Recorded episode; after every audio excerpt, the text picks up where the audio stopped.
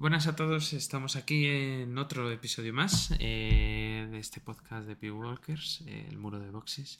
Y nada, vamos a hablar un poco, eh, vamos esta semana va a ser el Gran Premio de, Gran Bretaña. Eh, aterrizaremos en Silverstone. Pero antes, eh, aparte de que será un circuito, probablemente el tema del porpoising volverá a salir a la luz. De eso vamos a hablar en este podcast.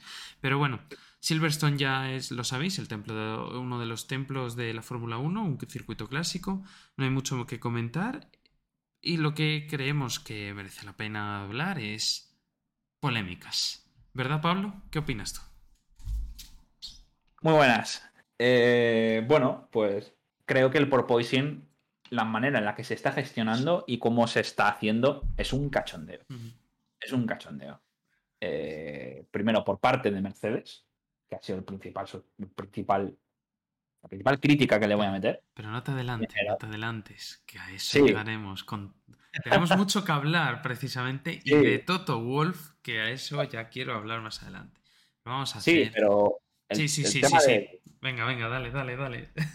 El tema del porpoising eh, para mí está siendo un cachondeo por todo el mundo, excepto por el por el pues por la, por la, foto que estaréis viendo, ¿no? El equipo Red Bull, el único que no se ha quejado y no ha protestado.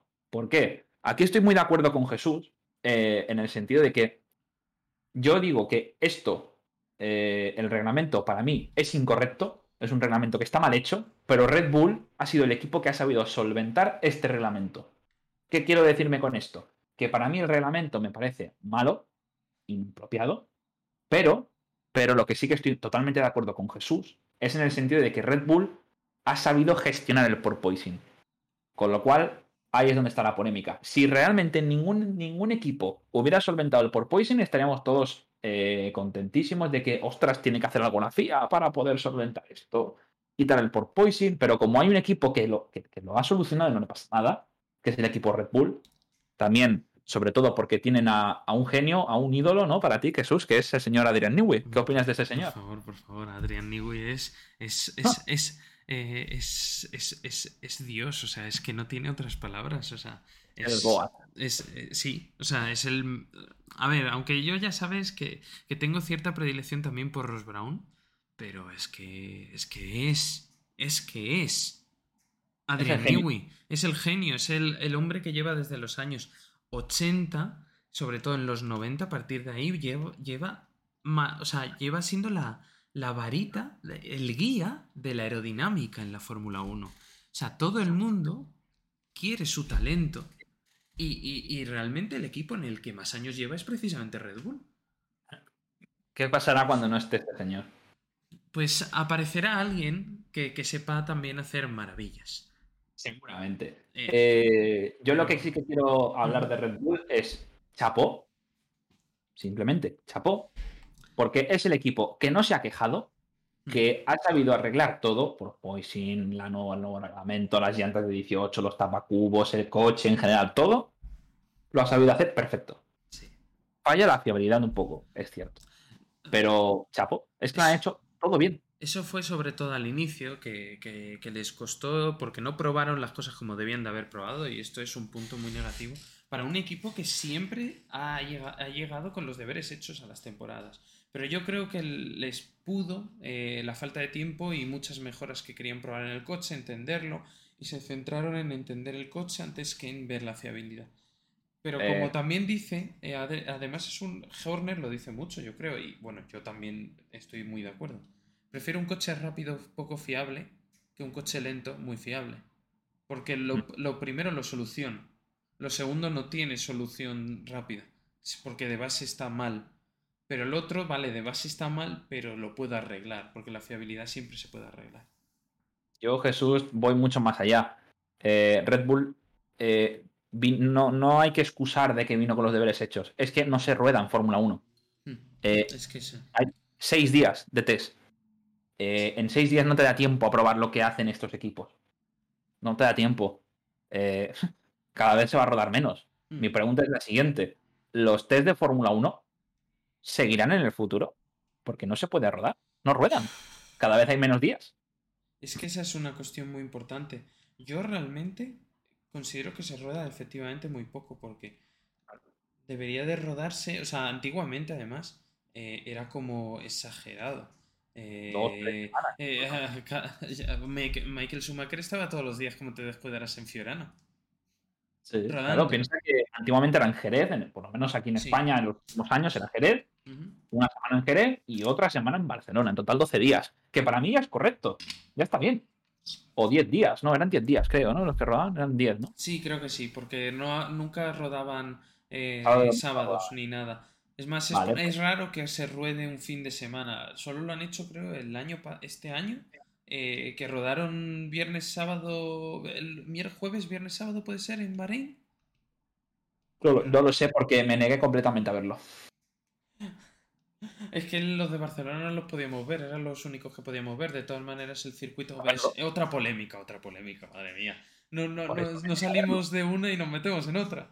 Es que- Eh, es que- bochornoso, bochornoso. Aquello, los el circuito vacío hasta el sábado, que era el último día, pero diciendo que se lo habían llevado a. Bahrein para, para, para fomentar a que la gente fuera, cuando en Barcelona va todo el mundo.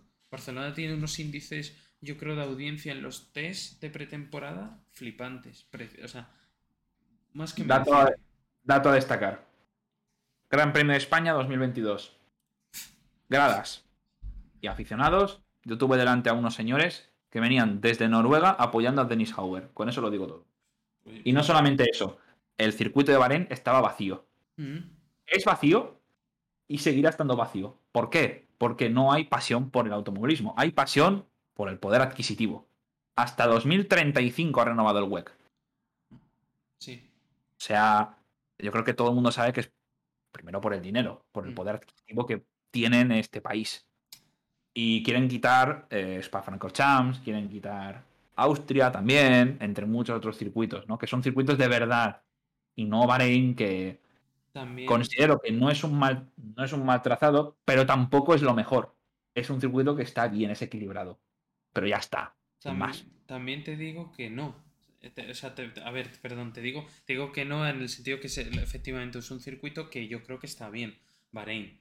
Pero es que, claro, o sea, Bahrein, como yo digo, es una excepción. Abu Dhabi es aún para mí peor. Pero es Abu que Dhabi, los Abu circuitos nuevos es a golpe de talonario. No, no, no vemos. O sea, yo, yo lo siento, pero yo echo de menos Malasia. Malasia es, un, Malasia es uno de los mejores circuitos que he visto en mi vida. Me parece una obra maestra. Es Ah. espectacular. O sea, es precioso. es, que, es que es, Lo tiene es- todo. ¿qué es eso? Precioso. Esto tiene todo. Y sobre todo con la seguridad, que ahí es donde vienen las pollitas. a- Y una polémica que yo lo siento, pero aquí no puedo parar de resistirme. Eh, ¿Cómo pueden pensar, tener en la cabeza, quitar Spa Francorchamps de la Fórmula 1 junto con circuitos de verdad? Eso lo siento, pero para mí.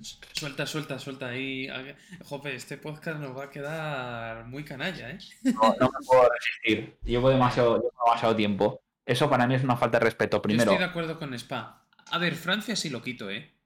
Francia no va. Francia no. Francia van a quitar Paul Ricard, se rumorea para pasarlo a Niza. Qué curioso. Ah, Cada vez más circuitos urbanos. cortar cuatro calles otra vez, ¿no? Efectivamente, o sea, no me importa que haya circuitos urbanos. Me gusta que haya circuitos urbanos, pero no quiero que la mitad del calendario sean urbanos. A mí no. De, de- de hecho, los circuitos urbanos para mí no me gustan.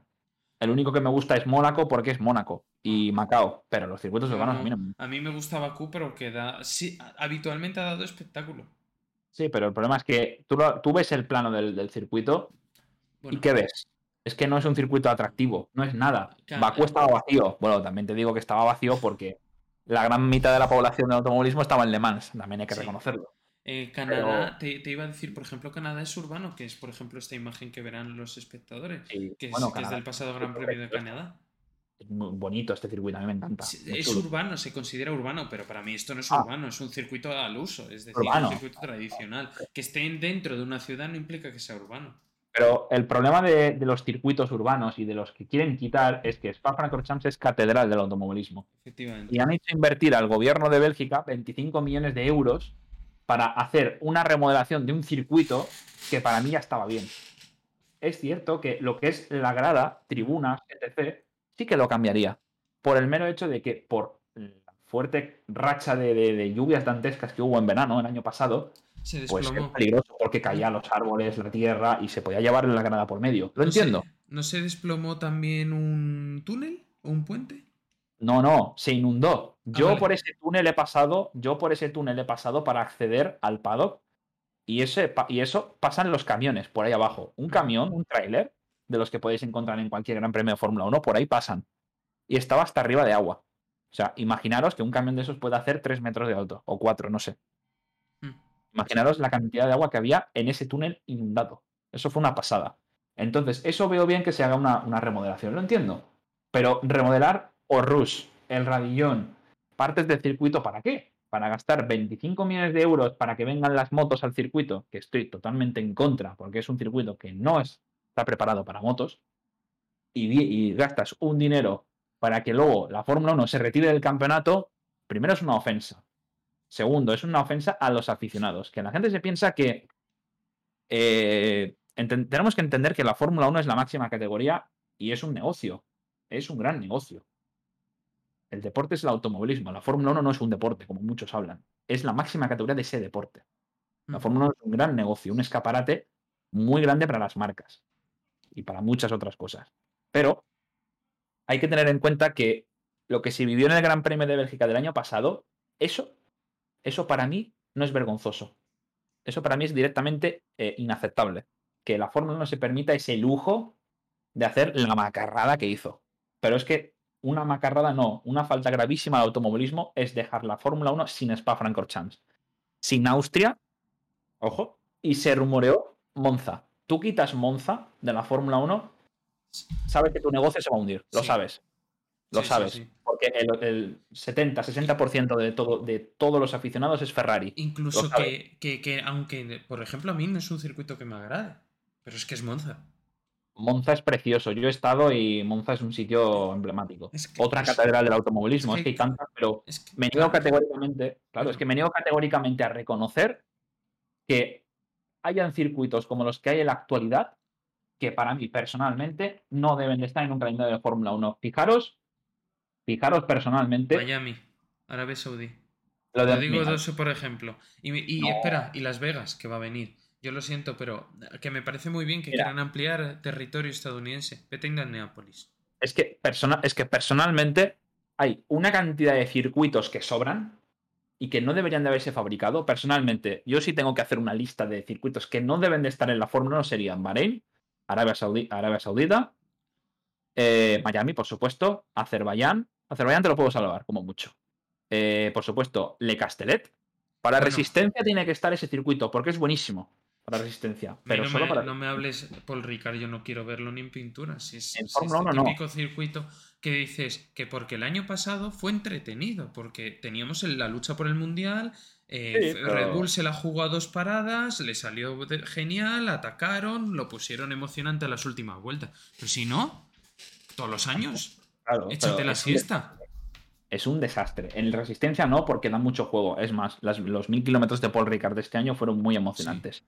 Por Pero- supuesto, Sochi eh, fuera. No por la batalla que está habiendo entre según qué países, sino que el circuito es malo. No, a, mí, na- a mí también me parece una Singapur tampoco, a mí no me gusta Singapur.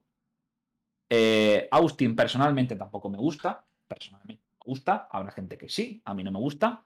Lo siento, eh, aficionados latinoamericanos, pero considero que el, el autódromo de los hermanos Rodríguez no debería estar. No, hombre, no, no me digas eso. no me gusta. Ahora yo, favor, ahora, soy yo- yo el que te voy a matar. Estás empezando a nombrar circuitos que me gustan. El, cir- el autódromo de los hermanos Rodríguez me parece un circuito malo. Pero eso sí, la afición es infinitamente espectacular. Pero por ese motivo se debería de quedar. Por la gran afición que hay en México. Y muchos, seguramente muchos latinoamericanos nos estarán escuchando en ese aspecto. Pensar que es un circuito. Es que, claro, la Fórmula 1 también hay que entender que yo lo hago simplemente para evitar que los circuitos de verdad se vayan. Porque es que los circuitos de verdad son los mejores. Yo, yo te por lo que se decir, transmiten. Y por supuesto Abu Dhabi fuera te también. voy a decir, un campeonato se empieza en Australia y se termina en Brasil.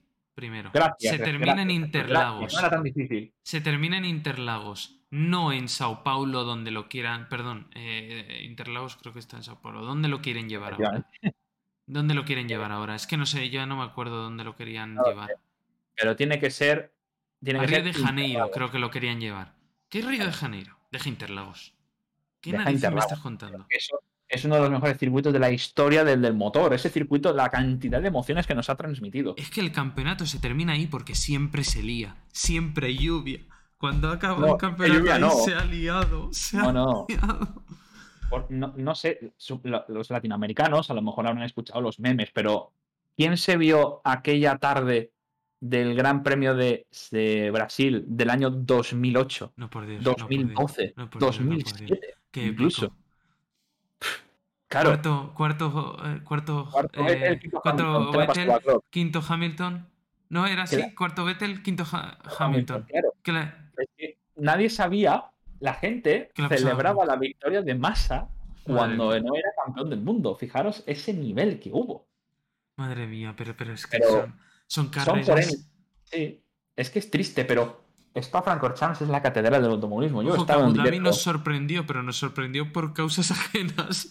Eh, no, Abu nos sorprendió porque, porque Latifi hizo, lo- hizo la mejor actuación de la historia de la Fórmula 1. No hay más que hablar.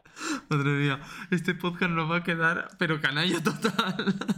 No, canalla, no. También somos humanos. Y somos, No, somos claro, obviamente. Es, es- es más, eh, es Ya. más, yo creo que esto va- va- realmente va, va- vamos a quitar la parte más seria que normalmente tenemos y vamos a poner la parte Claro. más, más, Pero- más eh, personal, donde estamos dando nuestra opinión. Por ejemplo, tú fíjate, me has dicho hermanos Rodríguez y yo, por ejemplo, hermanos Rodríguez, a mí sí me gusta el trazado, me encanta.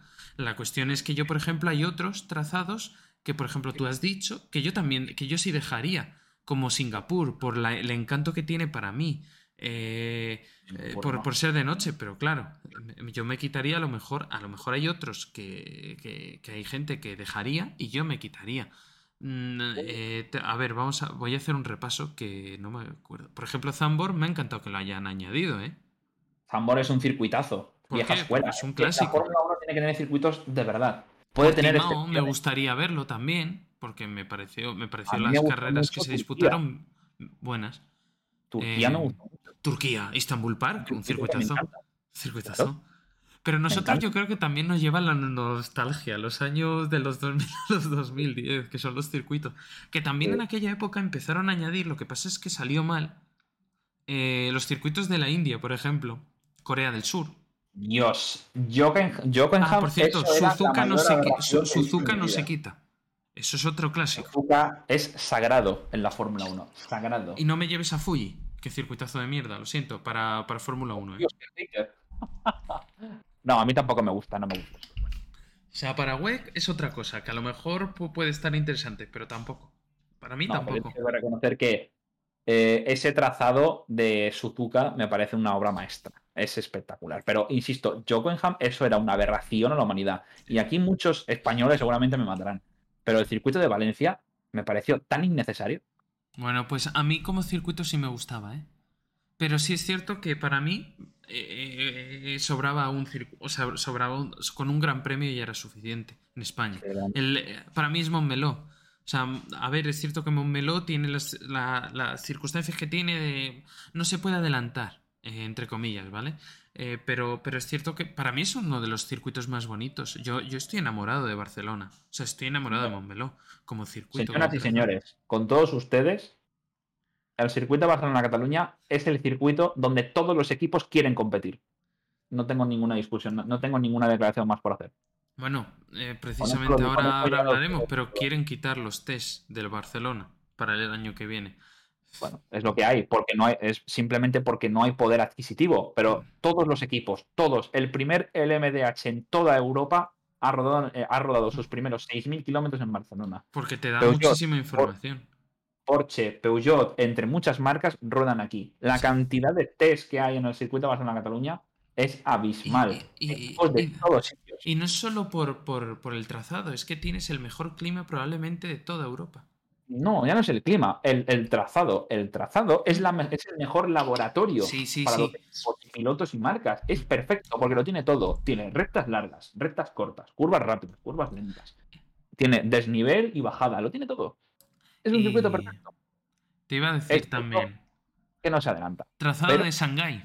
¿Qué me dices? ¿Lo dejarías o no? Por supuesto. Vale, así me gusta. o sea, yo, yo dejaría, metería. Malasia y, y- y- Shanghái a mí es uno de los circuitos que más me gusta. Malasia debería haber estado, no debería haber desaparecido. Malasia es un circuito precioso. y otra cosa que yo critico mucho la Fórmula 1, cada vez más carreras. ¿Por qué tienen que haber tantas carreras? Es que es exactamente, ¿por qué tienen que haber tantas? O sea, Si no yo con 20 me parece que ya vamos de sobra. Yo con, yo con hasta con 15. Claro. Yo, con, yo solamente, si hay 15 carreras en los mejores circuitos, yo no tengo problema. Pero lo haces especial. Cada Sí. carrera es aún más especial, no es cada, ca- cada fin de semana hay una carrera, se vuelve como el fútbol. Dices, bueno, si me Claro. pierdo una, pues no pasa un nada. que tiene que estar y nunca ha estado en muchos años, y no sé si estarás de acuerdo conmigo, Nürburgring. ¿Por qué no Mm. está Nürburgring? Mm, mm. A mí Nürburgring, circuito nuevo, GP, no me gusta. A mí me gusta, pero obviamente el Nosclair Es es que bueno. yo no te he dicho. es bueno. Yo soy fan de Hockenheim. Correcto. A mí me encanta. Hockenheim. Bueno, ese circuito es catedral del DTM. Y, sobre todo yo, que sigo el DTM desde el 2008, eh, es catedral. Pero a ver, Allí se llena. acuérdate las dos últimas carreras que se han disputado en, Hockenheim, que creo que no se disputado, en 2020 no se disputó a pesar de la pandemia, se fueron a Nürburgring al final, ¿no? O si se llegó a disputar. Sí, se fueron, en 2020 se fueron a, a Nürburgring, Pero correcto. 2019 y 2018, con lluvia, caos, Mercedes liándola, Sí. Hamilton es liándola. O sea, eh, eh, carreras loquísimas. De repente te aparece un Kvyat en el podio. Al Es que- estilo Monza 2020. o- otra, Bueno, otra da- barbaridad. Da, da juego.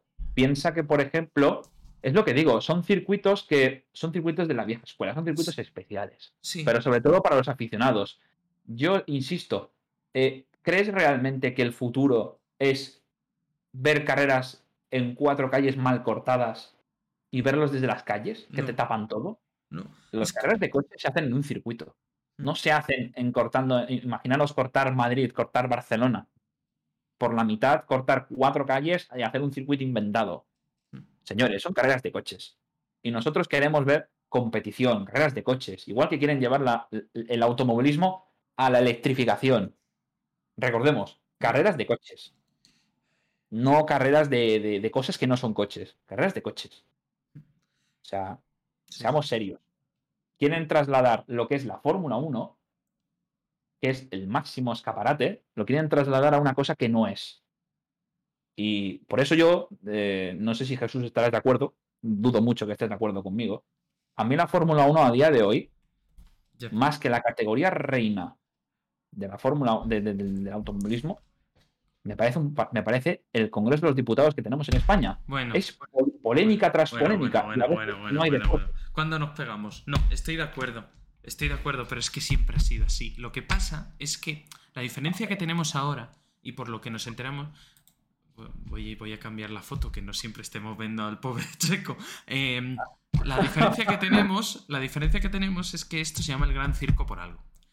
Y la Sí. diferencia respecto a hace 20 años es que ahora cogemos el móvil y entramos a casi cualquier portal de noticias, entre otros el nuestro, y tenemos noticias a diario de cosas que suceden. Antes, normalmente, y esto lo hablo, o sea, esto lo podemos hablar, nosotros somos jóvenes con nuestros padres, yo, incluso nosotros en nuestros primeros años lo vimos.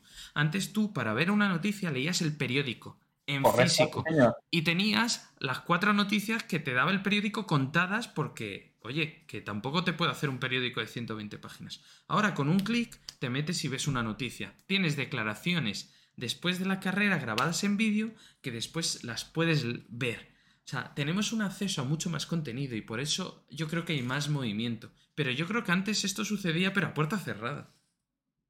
Totalmente. Y, Y ah, esto, hablando de la puerta, hablando de puerta cerrada, eh, la gran mayoría de años en Barcelona los test han sido a puerta cerrada.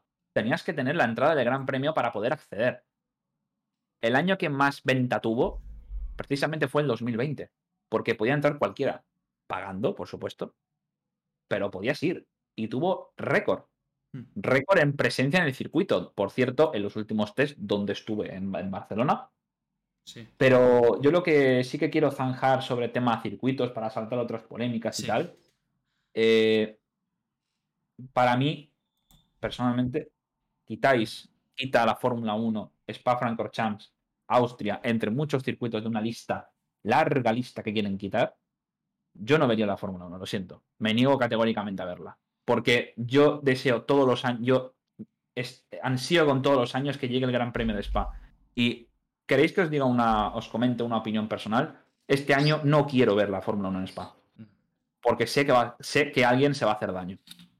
Y eso va a dar muy mal, va a dar muy mala imagen. Y se van a hacer daño. Bueno. Y es lo del tema del porpoising, que es para entrar en este debate. Bueno, claro, por eso tengo la foto del precisamente el equipo que más se ha quejado por ello. Ah. Y bueno, Russell ha sido uno de los pilotos que más se ha quejado por ello, pero, pero Russell siempre me ha parecido consecuente con, con, entre comillas, con lo que decía. Él siempre ha dicho que hay que buscar una solución, pero él no ha apuntado, como otros sí han dicho, dejarnos hacer una solución, aunque también dijo que las suspensiones activas y yo. Qué curioso que propongas esa solución, ¿no será que Mercedes tenéis preparado algo, no? Seguramente. Yo qué queréis, yo que eh, ¿Qué queréis que os diga? Soltando, soltando de todo, ¿eh? O sea, yo, personalmente, yo con el equipo Mercedes tengo... Mm, no puedo tener respeto, personalmente. No le puedo tener respeto. Tanto con Toto Wolf y con Mercedes. Con los pilotos sí que, los sí que les tengo respeto en este aspecto. En este aspecto. Eh, no te puedes permitir el lujo de jugar con la integridad física de tus pilotos a causa de lucrarte y, conseguir solventar un mal diseño de tu coche, de tu monoplaza, que está, tiene un diseño malo, que no está optimizado para este reglamento, para lucrarte y poder ganar.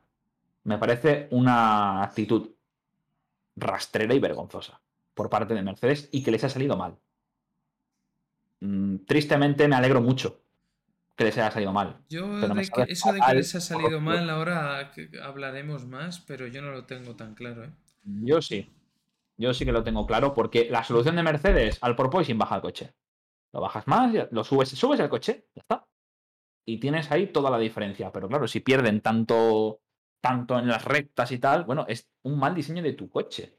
Ya no es un mal diseño del reglamento, es de tu coche. porque esto no es como categorías inferiores, que es Fórmula 2 y Fórmula 3. El coche es el mismo. Aquí no, aquí hay muchas diferencias. Mercedes ha apostado por un diseño que en papel, seguro, seguro, cuando en papel o en simulación, pintaba espectacular. Esto es como la frase, en mi cabeza era espectacular. Literalmente. Ahora, la realidad es que no es espectacular. Yo tengo mis dudas, y digo, tengo mis dudas de que el coche finalmente sean capaces de meterlo en, situación. No lo sé, ¿eh? puede ser que lo consigan. Pero yo les veo en cada carrera perdidos. ¿Quieres un titular? ¿Qué? dame un titular. Mercedes, Mercedes ha querido copiar de Newell y les ha salido mal. Básicamente, se han querido hacer un, y han fracasado. Quieren hacerse un New y han fracasado. Bueno, pues puede ser. Yo de todas maneras te digo, el diseño. O sea, yo cuando vi la normativa de, estos coches, jamás pensé en este diseño. Es más, a mí los coches que mostraba la Fórmula 1 me parecían sosos y que pensaba que estaban más limitados. No me leí el reglamento, lo siento, no tengo tanto tiempo como para leerme el reglamento. Pero, pero a mí la solución, la solución de Ferrari me sorprendió, no me lo hubiera imaginado, pero me pareció muy buena, porque lo que al final hacen esas bañeras eh, la sensación que, yo lo he hablado con, gente de, que sabe más aerodinámica que yo, eh, la sensación que me da es eh, siempre de un inguas, un inguas, que es como cojo el aire y lo echo, en este caso hacia adentro, ¿vale? Y ese hacia adentro, atrás, es el alerón trasero. Por lo tanto, genero más carga del alerón trasero, que es lo que intenta la Fórmula 1 que no hagas. ¿Vale? esta normativa intenta no, que no hagas eso, ¿vale? Sin embargo, la opción Niwi, que es a la que a mí me gusta, es cojo y empiezo a tirar el suelo que me llega por la zona de los pontones, lo tiro hacia el, hacia el difusor. Y diréis, eh, o, pensaréis, ¿de dónde sale esto? Esto realmente es, pues eso, es la norma, esto es el efecto, el efecto suelo, ¿vale? Buscan eh, un poco el efecto suelo de la época más antigua de los años 90, 80 pero realmente no es exactamente, no es un fondo plano, es un fondo curvo como se le llama ahora, porque realmente es curvo, tiene, no, es, no es plano como plano, no es plano plano. Y te das cuenta de que lo que ha hecho para mí Red Bull es súper curioso porque si tú te vas a ver un... eh, el RB6 es el de 2009, el- los coches de 2009, 2010, 2011, vas a ver similitudes en la zona de cómo lleva el aire, los, el aire entra por los pontones y se acerca al suelo. Y vas a ver que es el que es, o sea, ves el Alpine y el Alpine se parece más a esos coches que el propio Red Bull. Dices, Yo- ostras, ahí está Niwi. Sí, Las yo ideas Jesús. son las mismas. Niwi no ha innovado porque no tenía, entre comillas, que innovar. Simplemente ha dicho, este concepto sé que funciona. Voy a innovar dentro de ese concepto, pero no he inventado nada nuevo. No me quito los pontones y voy de guay. Yo me acuerdo, yo tengo un mensaje con una persona que, que, que tú le conoces, eh, eh, Pablo. Eh, cuenta de Twitter, ¿vale? Lo conocéis alguno a lo mejor, motor de GP2. Y tengo un mensaje con él literalmente la misma mañana de los test de Bahrein con el coche sin pontones de, de Mercedes. Le puse, no tengo yo tan claro que este coche vaya a salir bien. Yo, Jesús, tengo que decir claro una cosa. Cuando salió el reglamento y salieron las primeras, las primeras filtraciones de los coches, Menuda jamás mierda. pensé que iban a ser los peores Fórmula 1 que he visto en mi vida.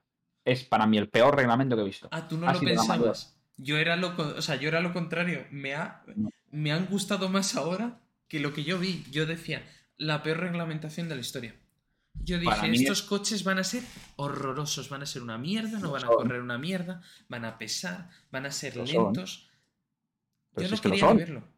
Lo son, los están describiendo. Lo Sí, son. Son sí, lentos, son torpes, lentos. Pero de repente te encuentras genialidades técnicas, que es lo que a mí me gusta. Hombre, Ese tú tienes tu parte ingeniería, tienes tu lado ingeniero y todo eso. Sí, yo, yo, te lo, yo lo entiendo. Y en esa parte valoro mucho el esfuerzo que hacen los equipos porque es un, ahí son obras de ingeniería que tienen que hacer. Pero el problema es lo siguiente. Yo cuando los vi, pensé, los, pe- pensé, no, y para mí son los peores coches de la historia de la Fórmula 1, porque me niego categóricamente a reconocer que estos coches son más bonitos que, son más bonitos que los de la temporada 2014, aunque es cierto que... Uf, No me gustaban mucho. Esos coches yo los odiaba, ¿eh? uf. De 2014 a 2016 yo no quiero saber nada de esos coches. Ah, yo tengo que reconocerte que eran feos. La- la- l- las cosas, estas, las salchichas que tenían ahí delante, Mm. era feo. El Lotus, precisamente, eh, a ver, quisieron hacer un intento de morsa y les salió encima mellado porque tenía una parte de ese alerón más largo que el otro. No me superas, no me superas el Caterham. No, bueno, el Caterham me parecía precioso. Lo malo, lo que tiene debajo, que es feo. Es feo. Pero esos coches, la época 2012, 2013, me encantaban esos coches. A mí me encantan esos coches estrechos. Me encantan. Pero la mejor época de la Fórmula 1, personalmente, 2005, 2005, 2006, 2007 incluso. 2008, esas aletas de tiburón, eso sí que eran aletas de tiburón y no lo que los vendieron en 2017 que eran perchas colgando. Sí. Eso eran aletas de tiburón de verdad. No, pero, pero tú hablas de la T-Wing, o sea, del ala que se ponía detrás de la aleta. No, yo digo del reglamento que había en De 2008. 2010 ah, tú hablas de, de cuando pusieron las aletas de tiburón de 2017. No, sí, las eso fue una 2000, la- tomadura de pelo. No, efectivamente, las bonitas son las de aquella época. Eran preciosas. Esa circunferencia que hacían en forma de círculo, en forma de como de flecha, Sí. eran preciosos. Y por supuesto, una de las mejores épocas de la historia, los años 90, por favor. Eran obras de arte, obras de ingeniería. Eh, McLaren MP46, el mejor motor V12 que he escuchado en mi vida. Ese motor Honda era, bueno, eh, Ferrari F92A. Todo lo que Eh, sea onda es bueno, ya lo sabes. No, no, bu- bueno, Aquí- excepto, bueno, excepto el regreso, que eso Los que poco... no lo sepáis, soy súper fan de Onda. O sea, aquí Sí, sí. yo voy Este con Onda a señor- muerte, o sea, me, me vendo a cualquiera. con- o sea, Este señor es el mayor fanboy que he visto en mi vida de Honda. es exagerado. Yo, yo- digo, madre mía, alguien me va a Muy matar fuerte. algún día. Pero es lo que quiero decir, que el reglamento de este año ha sido la mayor tomadura de pelo, la mayor vendemotos que he visto en mi vida. Pensar que prometían cinco equipos grandes en lucha por el Mundial. ¿Cuántos Pero, hay? pero ¿de verdad tú te creíste eso? Yo no me lo creí. Yo, Yo, me no creí que iba a ser un reglamento momento. que iba a ser más igualado. Yo- Simplemente eso. Yo, yo, dije, mira, lo que, lo- todos los reglamentos, cuando se vuelven igualados es cuando se van a se empiezan a congelar. O, se- o es el último año, porque todo, porque normalmente se converge. en ese reglamento los rendimientos convergen, es decir, eh, como el 2021. Por eso Red Bull se sintió y la, y la mitad de y la parrilla, la zona media, estaba mucho más cerca de la zona delantera. Ahora dicen lo que quieran, pero yo sigo viendo. Es cierto que la zona media tampoco parece que se haya ido muy atrás, pero yo sigo viendo a que, salvo Red Bull y Ferrari, el resto dónde están. Cosa que yo me esperaba, ¿eh? No te creas. O sea, para mí una normativa nueva es un nuevo equipo, una nueva pareja de equipos que domina. Y el resto a, No voy a decir palabrota, pero eso, a fastidiarse. Sí, eso. Piensa que eh, lo que digo es, la, es un vendemotos, porque se pensaban que iban a ser muchos equipos, no, y no está igualado. Siguen habiendo dos, dos, caballitos ganadores, lo que pasa es que uno de ellos ya era el protagonista de la antigua película, que era Red Bull, ahora es Ferrari. Bueno, o entendíamos que era Ferrari, no lo sé. Sí. Porque ahora Ferrari... Como que ha vuelto para poder, a poder estar, pero es que Ferrari hasta 2019-2018 estuvo luchando por cosillas, 2017. Pero el problema, el mayor fracaso de la historia de la Fórmula 1 ha sido la era híbrida. Y esto, estos supuestamente no son híbridos, claro que son híbridos. Tú sabes, tú sabes que yo soy, estoy a favor de la era híbrida. Lo que no estoy a favor es de que a estos señores, los que se ve en pantalla, que es Mercedes, se les dejara, o sea, pudieran controlar la normativa casi desde, o sea, a siete años vista. Eso fue el mayor regalo que pudieron tener. No puedo estar más de acuerdo contigo. Eh, lo, que eh, sí, lo que sí que defiendo a capa y a espada es que Mercedes ha sido el mejor equipo de la era híbrida porque han diseñado el mejor coche. No hay más que hablar. Yo creo que es porque han diseñado el mejor coche gracias a tener el mejor motor. Totalmente. Porque han podido centrarse en el coche, porque en cuanto, han, en cuanto se ha acercado un equipo, porque bueno, esto ahora diré una cosa de onda, en cuanto se ha acercado un equipo que ha sido Red Bull en el último año, le han plantado cara. Es decir, Mercedes ha estado disfrutando de una, una situación cómoda. Mercedes se ha equivocado muchas veces dominando.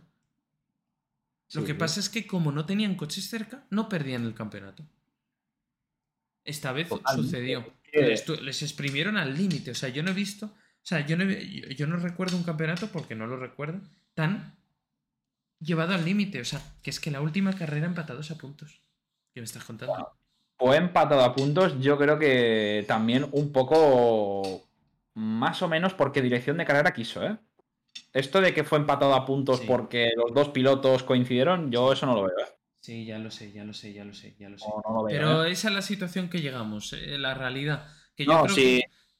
Fue la mejor, la más sucia, pero a la vez la más bonita. Porque decirme, por favor, en los comentarios, comentarme quién no estuvo eh, eufórico perdido tras esa última vuelta de infarto en el Gran Premio de Abu Dhabi, por favor. ¿Quién no estuvo eufórico ese día viendo la carrera? Yo lloré. yo, a ver, pero. Yo no. Yo no. Yo, mira que soy a mí no me cuesta reconocerlo públicamente, no, no, me, no me surge ningún problema. Yo la última vez que conseguí llorar de emoción fue, me acuerdo, en el Max Fórmula en 2021 en el GT Open. Sentir aquellos sensación de Fórmula 1 de verdad, no lo que tenemos ahora. Yo, no es por eso, yo es por, por, lo que fue la temporada. Yo, obviamente, aquí todos podéis estar notando claramente mi, eh, desde el punto de vista subjetivo, con quien yo tengo más afinidad, que en este caso es con Red Bull, obviamente, no solo por Niwi, sino porque llevan motores Honda. Lógico. Yo, aquí, yo era de McLaren hasta 2017, pero McLaren decidió irse a rechazar a Honda, pues, pues mala suerte. Yo ya sabía que iban a ganar. Yo lo tenía claro. Lo que pasa es que yo me esperaba que fuera en 2022, no en 2021. Se adelantó un Bueno, no lo sé. Igual este año no lo sabemos, ¿eh? No, no, pero yo me esperaba que. No, me refiero a ganar, a estar en situación de ganar. A tener un motor con el que poder ganar. El, principal fallo que veo de este reglamento ha sido el gran bulo que se ha hecho. Si realmente dijeras, va a ser un reglamento normal, no hubiera pasado nada. El problema es que se ha prometido tanto y ha sido un fracaso. Mira, yo, yo Porque no hay nada. Ah, vale, tú dices el reglamento de coches. Pensaba que decías el de la era híbrida, que, era lo que te iba a decir, que, por ejemplo, para que os deis cuenta, Honda se ha ido, entre comillas. Veremos a ver si vuelve, que ahora hay rumores de que van a volver, cada vez más fuertes. Em, pero el tema es, que era lo que iba a hablar y ahora volvemos a eso. La era híbrida, cuando Honda se une, que es un año más tarde que, el resto de equipos ya han desarrollado los motores, a Honda le ponen el límite de los tokens, porque supuestamente venían con un año de ventaja. Yo no sé dónde vieron el año de ventaja. Eso fue una maniobra por parte de Mercedes, Ferrari y Renault de jugar sucio, con, de jugar sucio entre comillas, de, de jorobar a un motorista para que ni, ni Dios quisiera entrar a la Fórmula 1. Porque Porsche y Audi no han querido entrar hasta ahora. Por ejemplo, no, sé si me explico. O sea, Mercedes, Renault y Ferrari iban a muerte contra Honda. Y entonces Honda sufrió mucho los años. tenían un diseño, tenían un diseño en que, que, en su cabeza, y esto yo lo he hablado con gente, era espectacular. El diseño de Honda de 2015 era espectacular en la cabeza. Sí, y al final fue un fracaso. Claro, efectivamente. Pero es que eso sucede. Que en la vida a veces tú te planteas un diseño que es conceptualmente perfecto, pero falla en la práctica. Eh, al ser. Eh, tú tienes que llevártelo al mundo práctico y a veces que no puedes mantener los niveles que te exige esa idealización. La idealización no sirve. Pero, perdón, que volviendo un poco al tema de estos coches, se prometió mucho y yo sabía que no iba a ser nada, que no iba a haber igualdad, que, que lo que iba, iba, a cambiar la jerarquía, los, probablemente la, la esta de poderes, pero ya está. Pero, eh, ¿Williams dónde está? ¿Veis a Williams en tercera posición? No. ¿Sabéis cuándo se consiguió eso? Con la reglamentación de 2009. Ah, bueno, sí. Bueno, pensar que el último año donde vimos un Williams competitivo, te diría como maximísimo 2016. Maximísimo. Pero eh, la palabra que define este reglamento ha sido fracaso. Es que es así. Yo no sé dónde querían ir. O sea, yo no sé qué pretendían. También tengo que comentar una cosa. Es que lo acabas de clavar. Eh, quería hablar del plan. ¿Qué es el plan? Muchos decían ser campeón del mundo. ¿Vosotros realmente pensabais que el plan iba a ser ser campeón del mundo? Pero yo no sé quién se montó. ¿Quién se montó esas películas? No sé si me entiendes por dónde voy. Yo sé quién se lo montó. Se montó en Twitter. En Twitter de un par de, personas que montaron una película. Yo me acuerdo, además, yo me acuerdo de estar riéndonos ya desde el año pasado. Yo decía, ya verás la hostia. Ya verás la hostia cuando llegue, cuando volvamos a tener a Red Bull, Ferrari o Mercedes arriba yo, me, yo tengo una camiseta del plan, pero yo, no me, yo me compré el plan y mi plan es ver a Fernando Alonso subido a un podio. Y ojalá sea en una victoria. Yo no, yo no he pensado en ningún momento que Fernando Alonso iba a ser campeón del mundo porque no lo va a ser. No por talento, por coche, no lo va a ser. Alpine se ha creído, se ha subido al barco de que iban a, de que a ser los mejores. Y Alpine ha sido también otro fracaso. Y están donde están. Están cuartos, sí, están cuartos, vale pero pensaban que iban a ser algo y están siendo un, fracaso. Lo que vimos en el Gran Premio de Canadá volvió a ser vergonzoso, una vez más. Se han subido en el barco de los campeones de Mercedes, Ferrari y Red Bull en esta era, en esta era nueva, y realmente ha sido un fracaso. Un desastre. Y no por los pilotos, porque los pilotos cumplen. O por lo menos eso quiero entender que cumplen. Porque yo creo que Fernando cumple y Ocon también.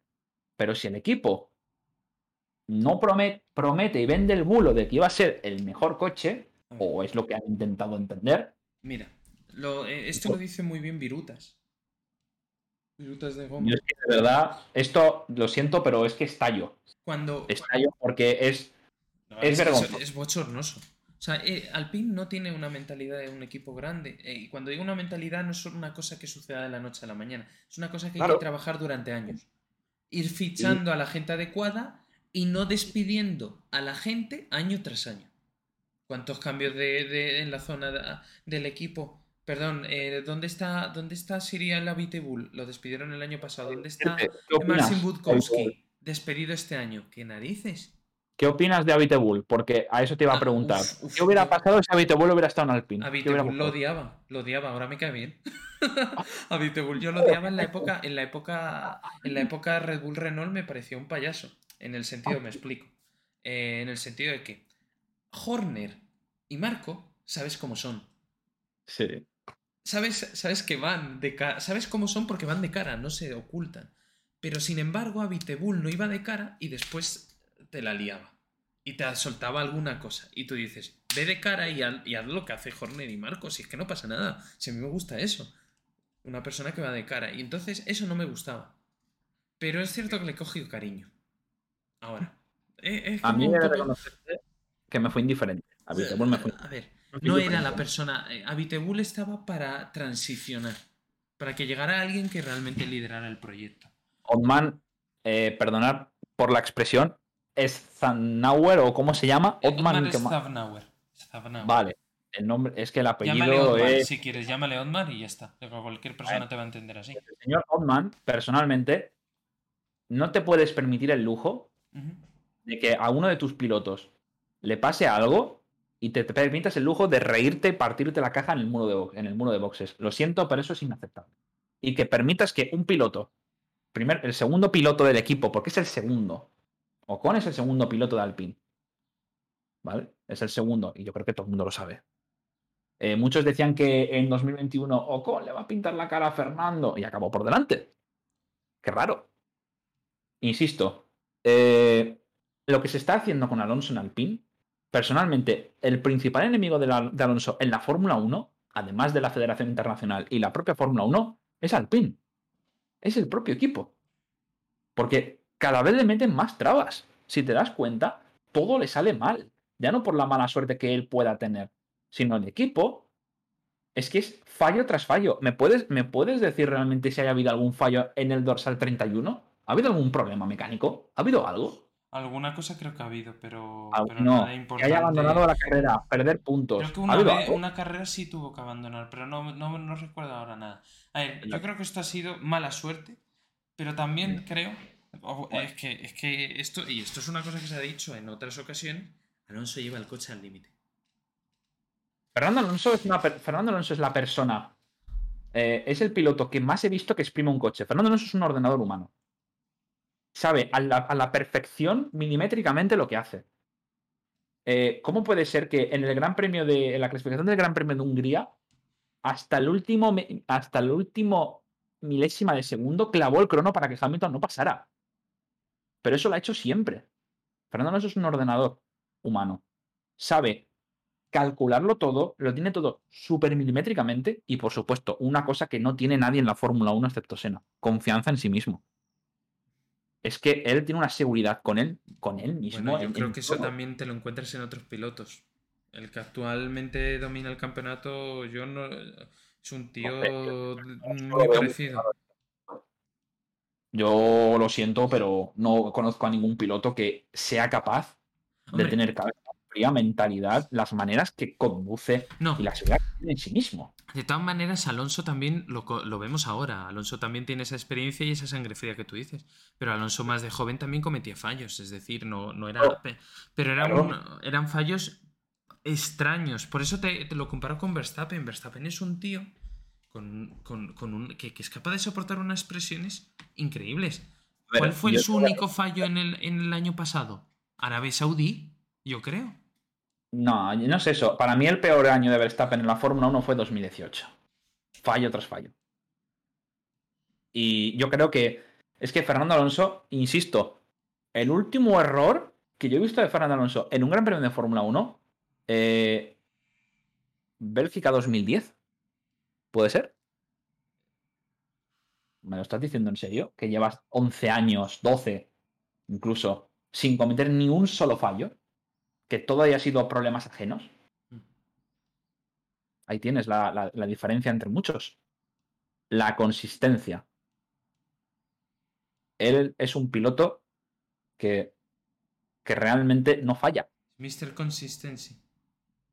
Russell puede ser este año, pero Fernando Alonso será el de la historia. Perdona, yo, yo para mí, Russell ha empezado este año, pero para mí no es Mr. Consistent, ya lo sabes, es Verstappen, en todo caso. Qué hater. No, no, no, no, no, es que sí, Russell, Russell lo está haciendo muy bien, ¿eh? No, no, no se me confunda.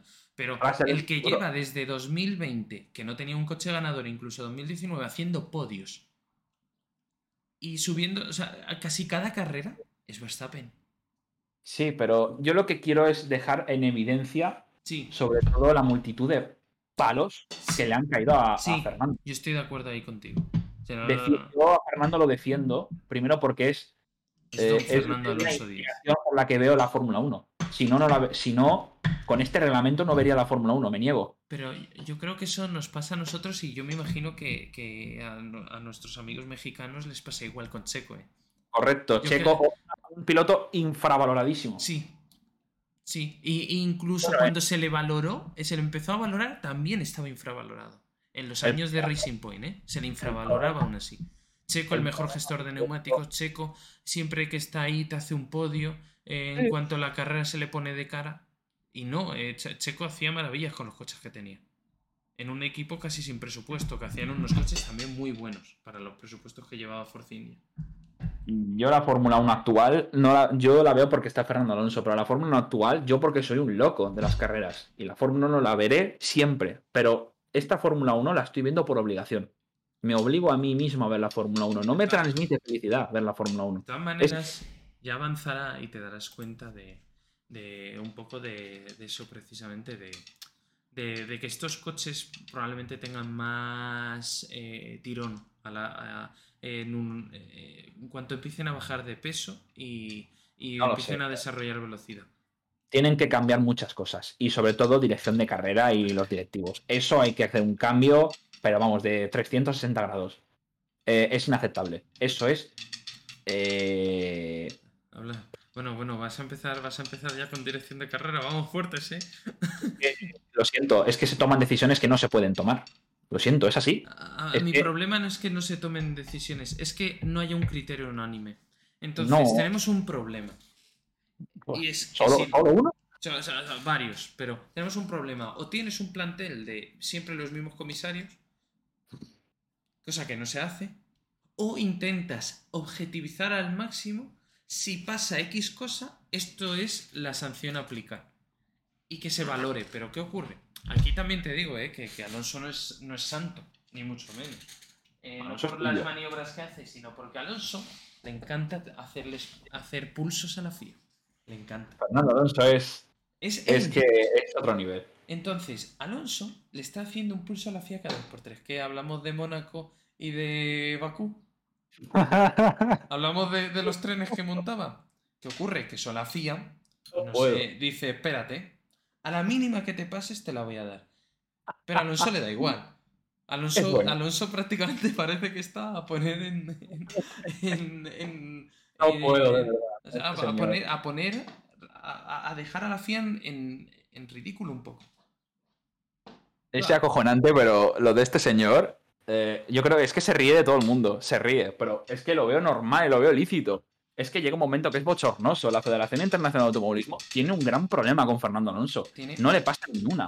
Y mucho, me van a caer muchos palos por, por, por el mero hecho de ser español y defender a un piloto español. No, defiendo al, para mí personalmente el mejor piloto del siglo XXI, actual. Yo no sé si en el 2060 habrá alguien mejor que Alonso, no lo sé. Pero actualmente es el mejor tengo... piloto del siglo XXI. Yo lo siento, yo tengo su sustituto natural. Oh Dios, ¿quién, ¿quién, crees que puede ser? Yo ya te lo he dicho, Maximilian Verstappen. Puede ser, puede ser. No lo sabemos. Que yo pero siempre digo, esto, esto, no creo que no es muy conocido, que yo para mí las manos las heredó de su madre. No lo sé. Es que, bueno, es que el padre. Ostras. Eh, no, no, yo lo digo porque Sofía Kumken, creo que es el apellido, eh, su madre era campeona de karting de, de Bélgica. Mira, yo hay una cosa que, perdonadme que insista y sea pesado. Fernando Alonso, gran premio, no sé, gran premio del 2001, jefe de equipo de Minardi. Él le dijo, por favor, ten cuidado con el coche. Ten cuidado con el coche que no tenemos recambios. Vale, se sube al coche y le mete tres segundos a su compañero. ¿A Tiago Monteiro era el de aquella época? No lo sé. Se baja en el 2001. Se baja y el ingeniero y el director súper enfadado. Te hemos dicho que no corras, que no corras porque no tenemos recambios. Y Fernando Alonso suelta la frase. Es que he ido despacio. Si queréis, si queréis, corro.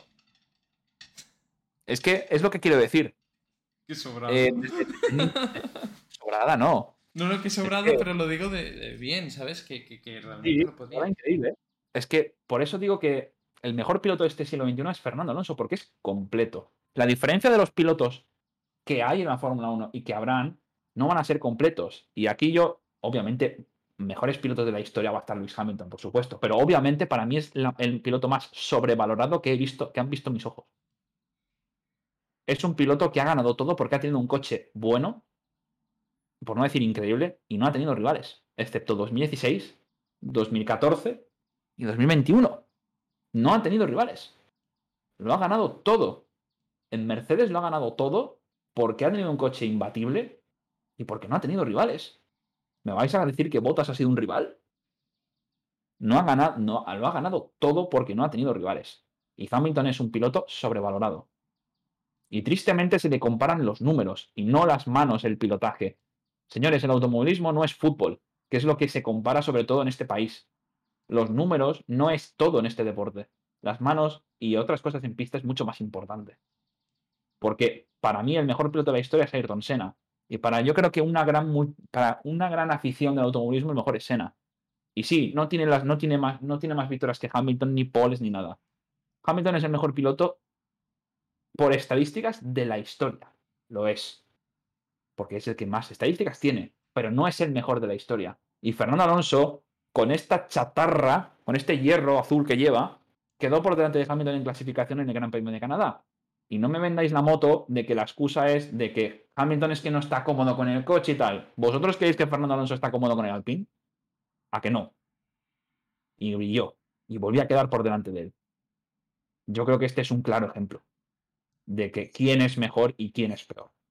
Y Russell, si no hubiera apostado por los neumáticos de seco, hubiera quedado por delante de Hamilton. Seguro. Y te atrevería a decir hasta que podía haber hecho segundo incluso. Fíjate lo que te estoy diciendo. No lo sé. Yo, o sea, ojalá saberlo, pero a ver, realmente es que no podemos. El tema es que es lo que hablamos.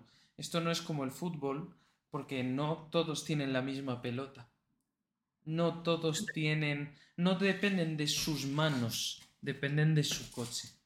Dependen de su equipo. Es un deporte de equipo, tú lo has dicho antes. Es un deporte de equipo, es un campeonato de equipo, no es un campeonato de. de de, que tú corres más con tu ah. cuerpo. No, es un campeonato donde tú dependes de que, en este caso, tu equipo humano sea más inteligente en muchas cosas que el resto. Buenas estrategias, eh, buen coche o un coche competitivo para luchar, porque con un coche competitivo para luchar y muy buenas estrategias te puedes alzar con un campeonato. A ello súmale una buena fiabilidad, suma y sigue. He estado esperando durante siete largos años este momento. Muchísimas críticas ha habido hacia Fernando Alonso y lamentablemente por el mero hecho de pues, pertenecer a España han caído muchas críticas, muchísimas críticas. Y muchos de estos críticos se han subido al barco del plan, seguro que se habrán subido a este barco. Y yo siempre digo lo mismo, cuando Fernando Alonso abandonó la Fórmula 1 se quedaban los mejores. Pero ya no solamente eso, sino que siete largos años han tenido que pasar para que una vez más la razón me la vuelva, para que la razón me la vuelvan a dar. Eh, Hamilton, ojalá verlo con un coche que no sea ganador, vale, ya lo he visto. Russell está pintando la cara. Ya lo he visto. Le está pintando la cara, señores. Un muchacho de 22, 23 años que tendrá Russell, le está pintando la cara a Hamilton. Y me diréis, bueno, es que no está cómodo con el coche. Anda, amigo, ahora, me, ahora la excusa es que no está cómodo con el coche. ¿Vale? Y Russell no está cómodo con el coche, ¿no? Porque Russell no lleva el mejor coche de la parrilla. Que también te debo decir que Russell pobrecito mío, qué mala suerte tiene también. Va a Mercedes y le toca el hierro que lleva, pobrecillo. Pero mm, todavía habrá gente que me dirá que Hamilton será el mejor de la historia. Bueno, yo siempre digo lo mismo. Hay que ver más Fórmula 1, señores. No hay que verse la era híbrida. Hay que verse la era de 2010, la era de 2000, 2000 2010, el año de los 90, incluso de los 70. Como mi padre, uno de sus pilotos favoritos es Niki Lauda. Niki Lauda era un artista. Fangio, Fangio directamente, para muchos es Dios.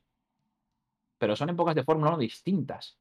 Pero Fangio competía contra muchos pilotos. Lauda competía contra muchos pilotos. Fittipaldi, eh, Nelson Piquet, Allen Prost en su época, Hunt, eh, entre muchos.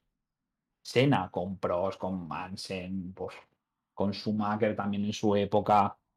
Eh, con Lauda no llegó a competir porque Lauda se fue en el 80 y ostras, en el 85. 86 creo puede ser. 85, 86, no lo creo sé. que fue, se fue con el último mundial. En el 84 fue, eh, no, en el 84 fue cuando se fue, porque es curioso. Balestro le quitó una victoria a. Ya, ya. Le quitó la victoria en, en Mónaco. Mónaco, ¿no? Sí, es decir, la anécdota es: a Senna le quitaron una victoria, pero le, pero le robaron un mundial a Prost, porque perdió por medio punto por Lauda en esa Sí. carrera. Con Sí, lo sí, cual es una anécdota así rápida, pero pensar que mejores pilotos que Hamilton hay muchísimos pilotos, pero muchos, no os podéis imaginar la cantidad de pilotos mejores que hay que Hamilton. Hay muchos. El, el tema es que tú no puedes, al fin y al cabo, comparar, por ejemplo, a dos pilotos de diferentes épocas. Yo comparo pilotos de esta época, que serían Alonso, Schumacher, Hamilton, puedes meter a Baton, puedes meter a Vettel, perdona que se me había olvidado, puedes meter a Vettel, otro piloto que es muy sobrevalorado, y mira dónde está, y mira cómo ha acabado. Me gustaría verlo en un coche que no fuera ganador, ya lo he visto, en Ferrari no hizo nada. Criticaron a Fernando por no hacer nada en Ferrari. Para mí la mejor, Fernando luchó por dos campeonatos hasta la, hasta la última carrera. Cosa que con no un pudo hacer Vettel. campeonato, pero con un coche que no era ganador. Ya lo Fernando- sabemos. Sí, sobre todo que- 2012. No hablemos de esa, de aquel campeonato. Aquel campeonato se perdió por desgracia en Spa. Ese campeonato se perdió en Spa, se perdió en Suzuka. Se perdió en muchas Muchos carreras. sitios. Pero el problema es que no había visto a ningún piloto en mi vida exprimir un coche como ese y, ganar, y pelear por un mundial. Es que eso nunca se ha visto. Dicen que la mejor temporada de un piloto en la historia de la Fórmula 1 fue esa. Fue 2012 con Fernando Alonso. Es que la gente no lo valora. Es una, es una pena. Pero en un periódico de, de Inglaterra decían que el mejor piloto de la historia de la Fórmula 1 era Fernando Alonso, no era Senna. Cosa que personalmente no estoy de acuerdo. Creo que Senna es mm, algo que está por encima. Pero Fernando Alonso está un escalón por debajo. Simplemente. Yo hay pilotos que no he visto en, en persona. Yo no he visto a Lauda, no he visto a Pros. Yo a Senna lo he visto en carreras indiferidas. Y tú veías a Senna y Senna era, bueno, ¿qué te voy a hablar de Senna? ¿Qué te tengo que decir de, de este señor? Pero Hamilton el problema que ha tenido es ese, que ha tenido un coche imbatible y no ha tenido rivales.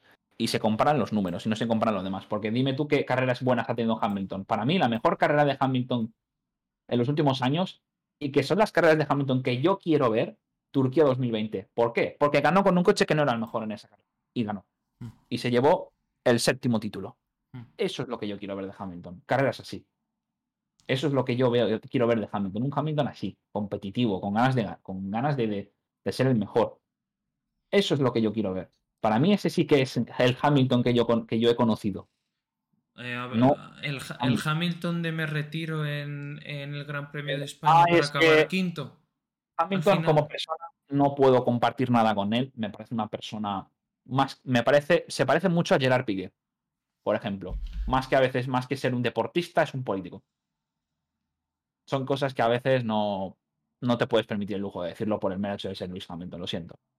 Eh, hay que callarse. Hay que callarse y hay que acatar porque estás en un deporte, tienes mucha influencia y a veces hay cosas que no se pueden contar. Sen- Sencillamente es esto. Y yo creo que todo el mundo se puede dar por aludido de lo que estamos, de lo, de lo que yo me quiero referir. Simplemente es eso, que Hamilton se le ha perdonado y se le ha consentido todo. Y la actuación que tuvo en 2021 porque perdió un mundial en una vuelta, supuestamente porque la FIA se lo regaló a Max Verstappen, eso es una actuación de niño caprichoso, como ha sido siempre. El niño mimado y consentido de la Fórmula 1. Hamilton es un excelente piloto, pero nunca va a ser un gran campeón. Nunca. Por el mero hecho de eso. Querer abandonar la Fórmula 1 por eso. mm, Por hablar mal, ¿me estás vacilando? ¿Eso es ser un gran campeón? ¿Eso es tener siete mundiales? ¿Eso es el ejemplo que quieres dar a las nuevas, a las nuevas generaciones? No sé. Yo me lo replanteaba. Fernando Alonso ha perdido tres mundiales en una, carrera. En la última carrera. Tres mundiales. Y nunca se ha retirado. ¿Por qué? Porque él tiene espíritu de ganador. Cosa que Hamilton no se puede permitir el lujo. Entre muchas otras cosas. Sena, una frase muy buena de Sena. Es el mejor ejemplo también para esto. Gran premio del 89 de Suzuka. Eh, Senna y Prost se chocan, pierden el mundial. Eh, ¿Qué dijo Senna? Eh, Prost, ¿qué dijo? Perdón, ¿qué dijo Senna? Fan- eh, Se- Prost me ha ganado en los despachos, pero no en la pista. ¿Sabéis? Todo- esa frase Es es el mayor bestial. robo de la historia de la Fórmula 1. Esa frase es bestial, es buenísima. Es bestial, eh, no. Es Dios. Eso, Como esta un, un consejo, Yo, yo he visto a Sena, pues, en el, como yo digo, desde el futuro. Pero un consejo que le daría, que seguramente yo creo que tú te has leído el libro, porque creo que lo comentamos alguna vez.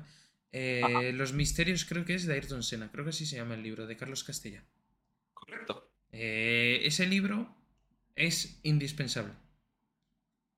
O sea, indispensable. Ah, El de Niwi también es muy bueno, pero ese libro en concreto es indispensable.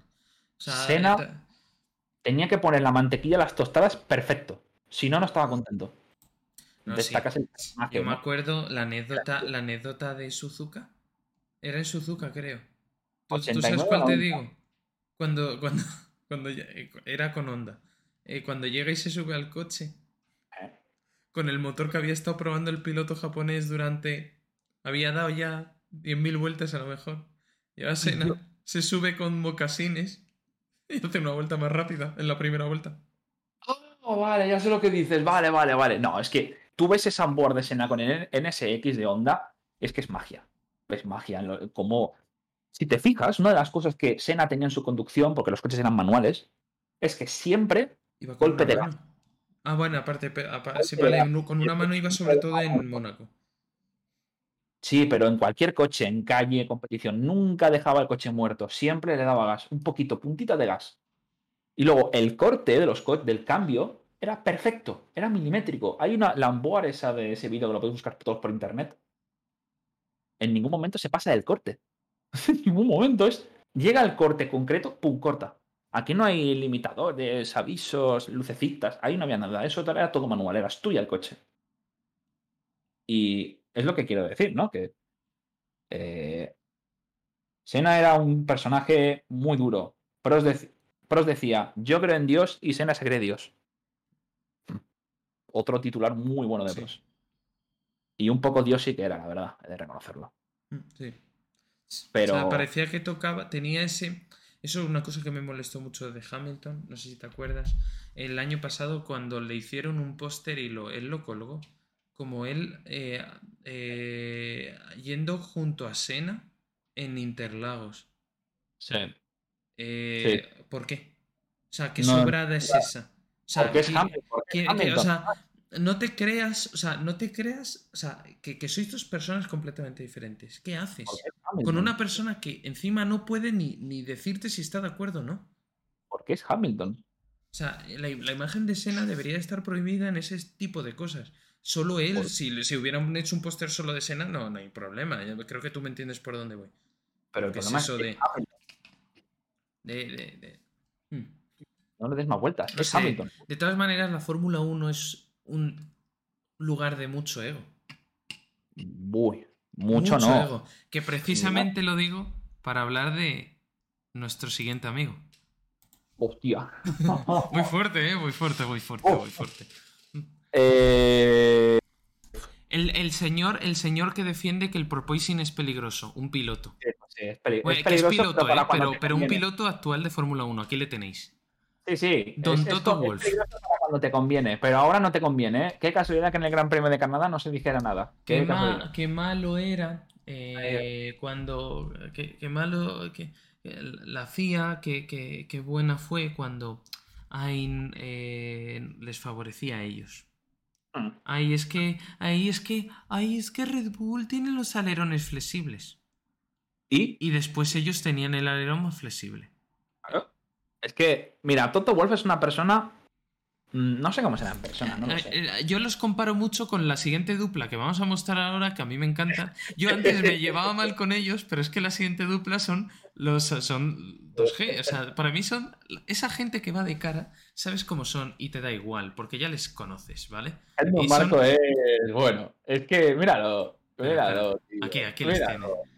Helmut. Marco y Christian Horner. De los dos, Christian Horner siempre tiene un perfil más de poli bueno.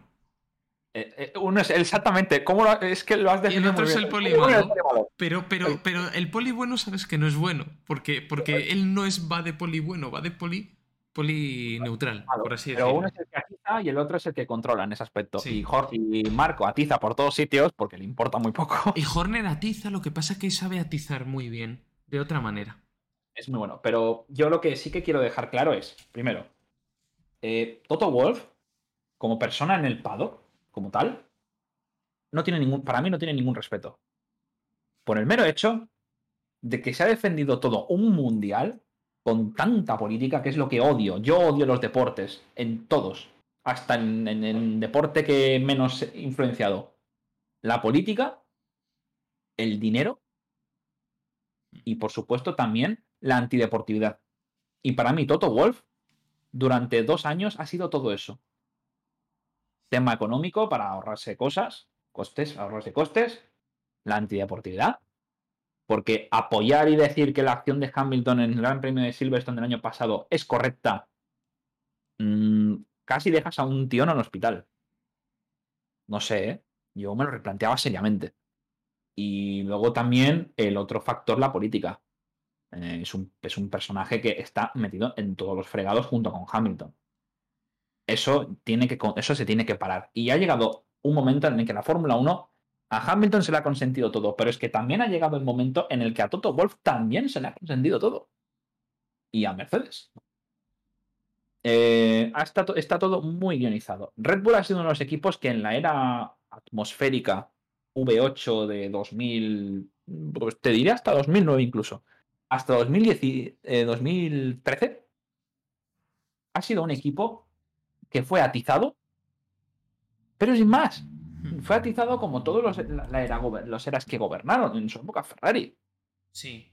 Pensar que Red Bull fue atizado por usar órdenes de equipo. Pero es que llegamos a un punto en el que el año pasado eh, directamente se perdieron los papeles. Sí.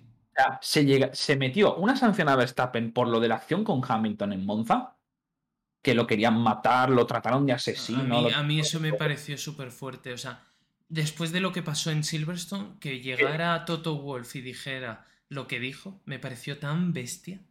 Ah, que dije, entonces, ¿qué ha pasado en Silverstone? Como, ah, no, que ahí solo se estaba defendiendo Hamilton en la curva. No, eso Hamilton lo lleva haciendo toda su vida. Ya lo porque tiene infinidad de ejemplos. Bueno, yo creo que la persona.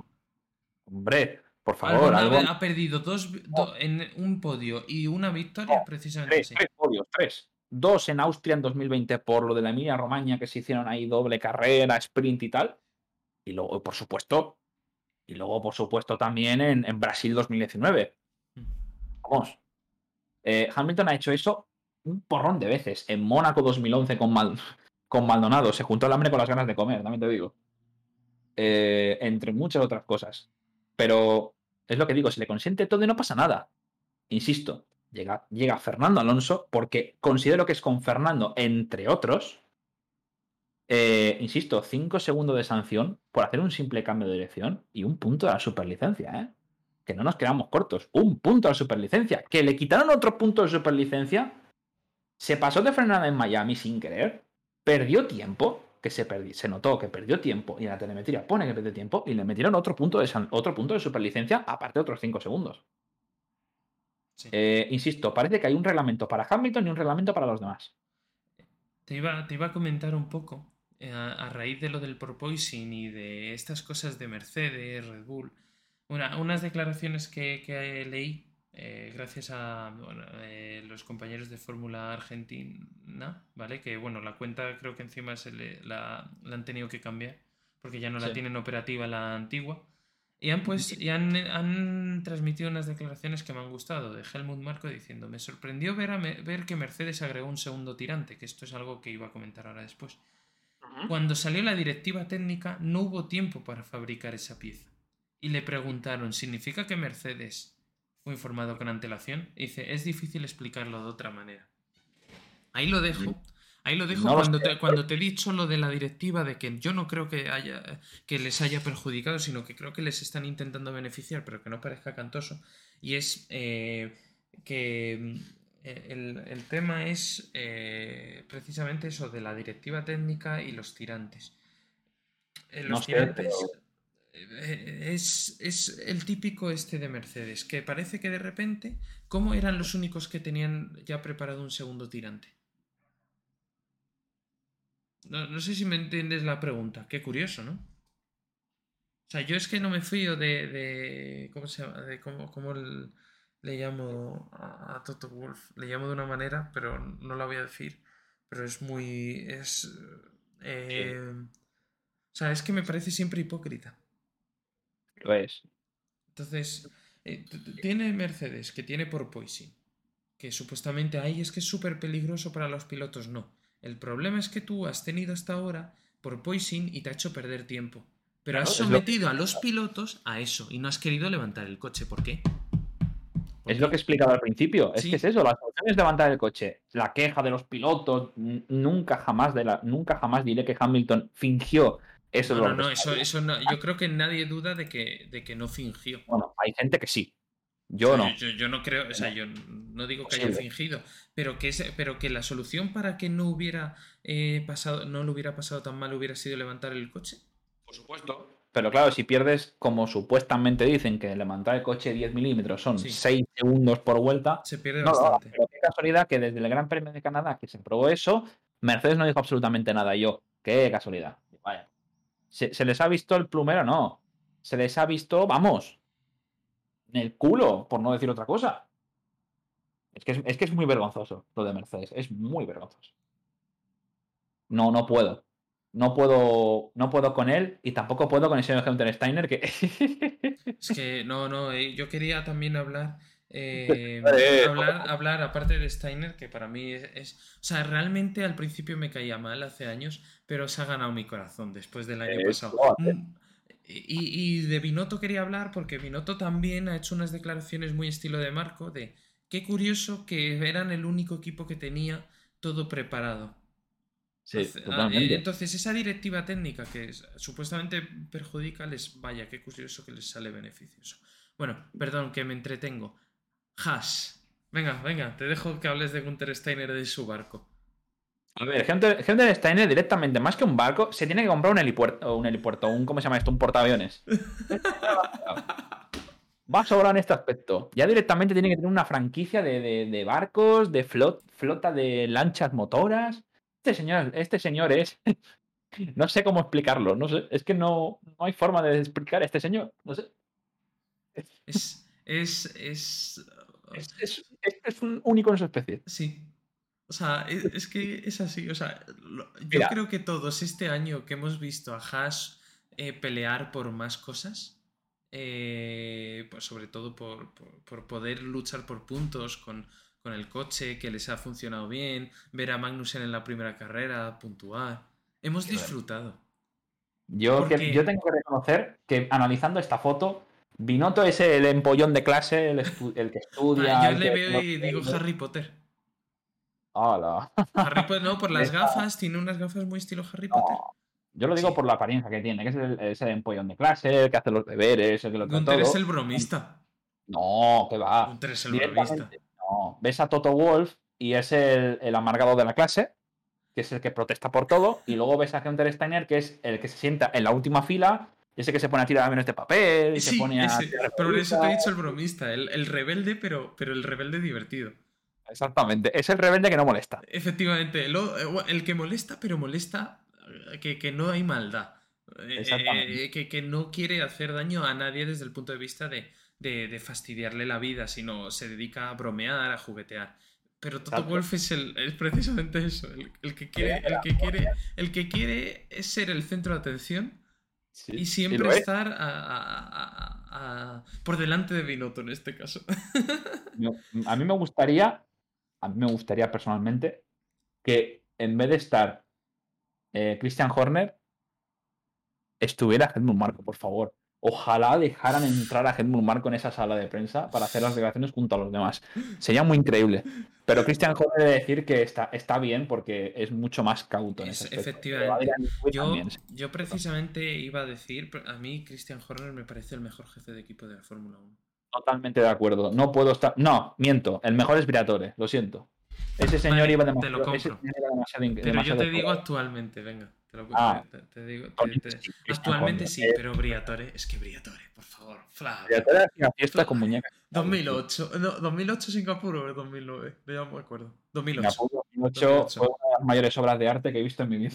Madre mía, es que, es que aquello, es que aquello, madre mía. Ay, Pero. Briatore es una Ay, persona, Flavio. es un personaje. Se juntó un personaje con otro que fue Fernando Alonso. Es- lo y que ha hablado de que En, Flavio- cual- en una fiesta de, de Briatore puede pasar cualquier cosa. Es como si tuvieras a Marco dirigiendo Red Bull. Ostras, pues no sabía, no sabía qué decirte, ¿eh? Eh, Pero, pero con una versión yo creo más, más, más, más clara de, de cómo dirigir, ¿sabes? ¿Me, ent- Entonces, me entiendes, no? Cómo dirigir el equipo, porque Marco Sí. es más, más asesor y sobre todo Marco se dedica más a los jóvenes pilotos, que con Red Bull se meten mucho con el tema de los jóvenes pilotos, que justo ya sabemos lo que ha pasado con Yuri Vips, eh, pero con Red Bull se meten mucho con la academia de pilotos, pero yo no paro de ver a pilotos de Red Bull en la parrilla. Ya sea en. Red Bull o fuera de Red Bull. Tenemos a Ricciardo, que aunque esté pasando una temporada mala, sigue estando ahí. A Vettel. A Sainz. Vettel A es- Albon. Tienes cuatro pilotos Red Bull fuera de Red Bull. A eso Sí. súmale. Es cierto que Checo no es piloto Red Bull. Pero bueno, con la extensión de contrato No, va a ser piloto de Red Bull. no. Y, y Pero no, y- piensa- Yo quería preguntarte, ¿qué opinas sí. de. Aparte del de Vettel y todo esto, yo quería ver qué opinas sobre. sobre lo que ha pasado con Yuri Vips. Hmm, Pues es que. Es Es que es una polémica muy, de- muy. Yo, para mí, lo que ha pasado, si no hubiera estado en un directo, nadie se entera. Sí, yo creo esa, que. es, esa es la cuestión. Que, que- que yo creo que lo que le han hecho no es la solución. Ahora apartarle y jorobarle la vida, entre comillas, no es la solución. La solución en todo caso es explicarle por qué esa palabra en concreto, que es lo que ha dicho, ¿vale? Que creo que casi cualquiera que nos esté escuchando ya lo sabrá. Esa es mi manera de verlo. Eh, ¿Por qué esa palabra no se debe de usar? O sea, ¿por Claro. qué no se debe de usar? ¿Cuáles son las connotaciones negativas? ¿Y por qué? O sea, ¿por qué, por qué, eh, eh, tienes que ser sensible a lo que puede significar esa palabra? Que todos sabemos que esa palabra se usa en determinados ámbitos, ¿vale? Pero no es, no, eh, yo, no, yo, yo no la usaría, porque no me parece que, que el significado de esa palabra sea bueno. Como persona, yo me considero así. Y yo tengo que tener cuidado y decir eso. Y decir lo otro que ha dicho sobre la moda, también, tres cuartos de lo mismo. Yo no lo habría dicho. Eh, me parece una chorrada. En este caso, vale que se puede decir lo que ha pasado, porque esto no es, no es una palabrota ni nada. Eh, pues bueno, digamos que dijo que el color rosa era. eh, eh, eh, no- No. Digo, no es una palabrota, pero sí que se me entienda. Es de una determinada orientación sexual. Creo que Sí. eso, eso es, otra, es otro comentario muy fuera de lugar, pero que se le tiene que educar. No, el castigo tiene que ser en educación, no en, no en, no en un castigo severo, sino en, en enseñarle por qué está mal. En este caso, dicho personalmente, yo me gusta el rosa y no pasa nada, es un color. A mí también ¿sabes? me gusta el rosa. Yo Eh, personalmente. mm, No me gusta el alpine en rosa, eso también lo digo. Me encantó. Pero porque el alpine me gusta en azul. Sí, también. A ver, yo quiero, quiero dejar claro que todo esto también viene a una, una sociedad de cristal, ¿no? Una sociedad de ofendidos. Decir cualquier cosa y te ofende. Hay que ser sincero y hay que reconocer una cosa. Y es que las actuaciones que hizo Yuri Vips personalmente no son correctas. Pero también están mal interpretadas y están mal entendidas en ese aspecto. Y no estoy defendiendo lo que hizo, lo que hizo eh, Yuri Vips. Decir la N palabra en ese aspecto mm, no es una discriminación hacia una persona de una persona de otra origen racial o que sea de una persona de color. No es un, un insulto. Otra cosa es decir, por ejemplo, la P palabra y la N palabra. Eso sí que es una discriminación hacia una persona de color. Mm, Es lo que quiero de explicar. Sí. Que a veces se malinterpretan las cosas. ¿Despedir a Judy Vips de, de Red Bull ha sido un acierto? No. No, por supuesto que no. Bueno, Porque- es- como tal, de momento, en el momento en el que estamos grabando esto, no está despedido. Es decir, eh, eh, ahora mismo eh, lo que está es apartado de sus labores. Ahora mismo, según lo estamos. Probablemente en los próximos días, porque este, este episodio está grabado con unos días anteriores, os daréis cuenta más o menos, en función de cómo salga, sabréis más o menos con cuánta antelación está grabado. Eh, Pero pensar que. eh, no, no, mm, eh, Sí, lo que tú vas. O sea, yo no creo que lo que, que, que apartarle sea la decisión adecuada, sino claro, que- edúcale aparte, haz un comunicado efectivamente para, para calmar, sobre todo, como yo digo, las masas, porque, porque esto es lo de siempre. El- Sí. el te- el pro- la- las redes sociales son maravillosas, pero también son eh, odiosas. Yo, yo lo digo Las redes- mucho. Las redes sociales ha sido la- lo peor que se ha creado en la sociedad. Yo lo dejo abiertamente. Divide mucho, o sea, aporta mucho si sabes cómo buscar, pero también divide mucho. Y si tú te metes buscando cosas negativas, vas a encontrarte muchos problemas. Pero si tú Claro. te metes buscando información, por ejemplo, yo lo digo mucho, Twitter es una enciclopedia. Sí, eh, si sabes usar bien las redes sociales, no hay ningún problema. El, el- el gran hándicap que tienen las redes sociales es la mala influencia que tiene y lo mal que se usa las redes sociales. Esto es un tema aparte de lo que es el deporte, pero sí que es cierto que muchos pilotos, muchos medios de comunicación, etc., se dirigen a las redes sociales, que es la mayor fuente de, de- de- donde pueden captar personas, seguidores y sobre todo en hacer ver a las personas sus noticias y sus declaraciones. Pero, por ejemplo, el caso de Vips personalmente no es correcto. Por ejemplo, para mí un caso que sí que ha sido correcto, porque creo que eso es una falta de educación, primero en, casa. La educación se sale, de, sale de, casa, de los padres. Y también de empatía. Fue, por ejemplo, el piloto de un origen de un país que todo mundo sabemos quién es, que está en conflicto con otro, hizo un símbolo muy ofensivo en, el, en un campeonato de karting. Sí. Eso a mí personalmente me pareció muy bien que le retiraran el permiso de la Federación Pero es Internacional. que, es que aquello sí que fue muy, de manera explícita, eh, fue muy bestia y, y yo Sí. creo que ahí, o sea, no es como, no, no es como esto que, que- que creo que, que- las palabras se pueden, ese tipo de comentarios se pueden hablar y se pueden corregir. Pero en Es este caso parece que había algo mucho más detrás, entonces es diferente. Claro, Yo, yo Es no un- veo. O sea, yo- yo, eh, no lo. no- o sea, también. A ver, lo, ide- lo ideal habría sido educar, pero durante un tiempo, lo ideal es te apartas, un tiempo piensa lo que has hecho. Pero un tiempo tampoco. eh, es más, sería más importante que le dijeran por qué. Porque si otra cosa es que esa persona. No, no, Yuri Vips ha pedido disculpas, pero yo creo que el piloto no, eh, de lo que estamos hablando no las pidió, ¿no? el, el muchacho este, sí, tanto que Sí, también, Uy, también las pidió. Yo, eh, yo me pongo en la piel de este, de este niño, ¿no? Y también de la familia. Pero de la familia a lo mejor no lo sé, pero de este niño sí, porque él no tuvo la. Él dijo que fue un acto reflejo porque iba a, a saludar a alguien y le engancharon la foto así. Pero mm, se puede interpretar de muchas maneras, ¿no? Pero él se disculpó y él no está a favor de lo que está sucediendo entre ambos países. Es una pena que no se puedan decir los nombres y se puedan decir. No, no, pero sí, por, por temas. No, pero, Pero vale, vale, vale. Es que pensaba que no había pedido disculpas. Exactamente, todo el mundo sabemos lo que está hablando. Y él pidió disculpas públicamente y le llegaron incluso amenazas de muerte. No, Ah, eso. Bueno, también le llegaron amenazas de muerte a Latifi. Sí, Por Abu eh, Dhabi 2021, o sea que yo ya no me sorprendería. es una pena que se tengan que llegar a estos extremos. Es una persona que ha cometido un error, no, ha, no ha, ha cometido un delito, no ha matado a nadie. Simplemente ha hecho un gesto innecesario y ha cometido un error. Lo puedes, lo- la gente a veces hay que perdonarlo en ese aspecto. Latifi cometió un error de conducción. Y, y- y pasó lo que pasó, pero es que él no lo hizo queriendo.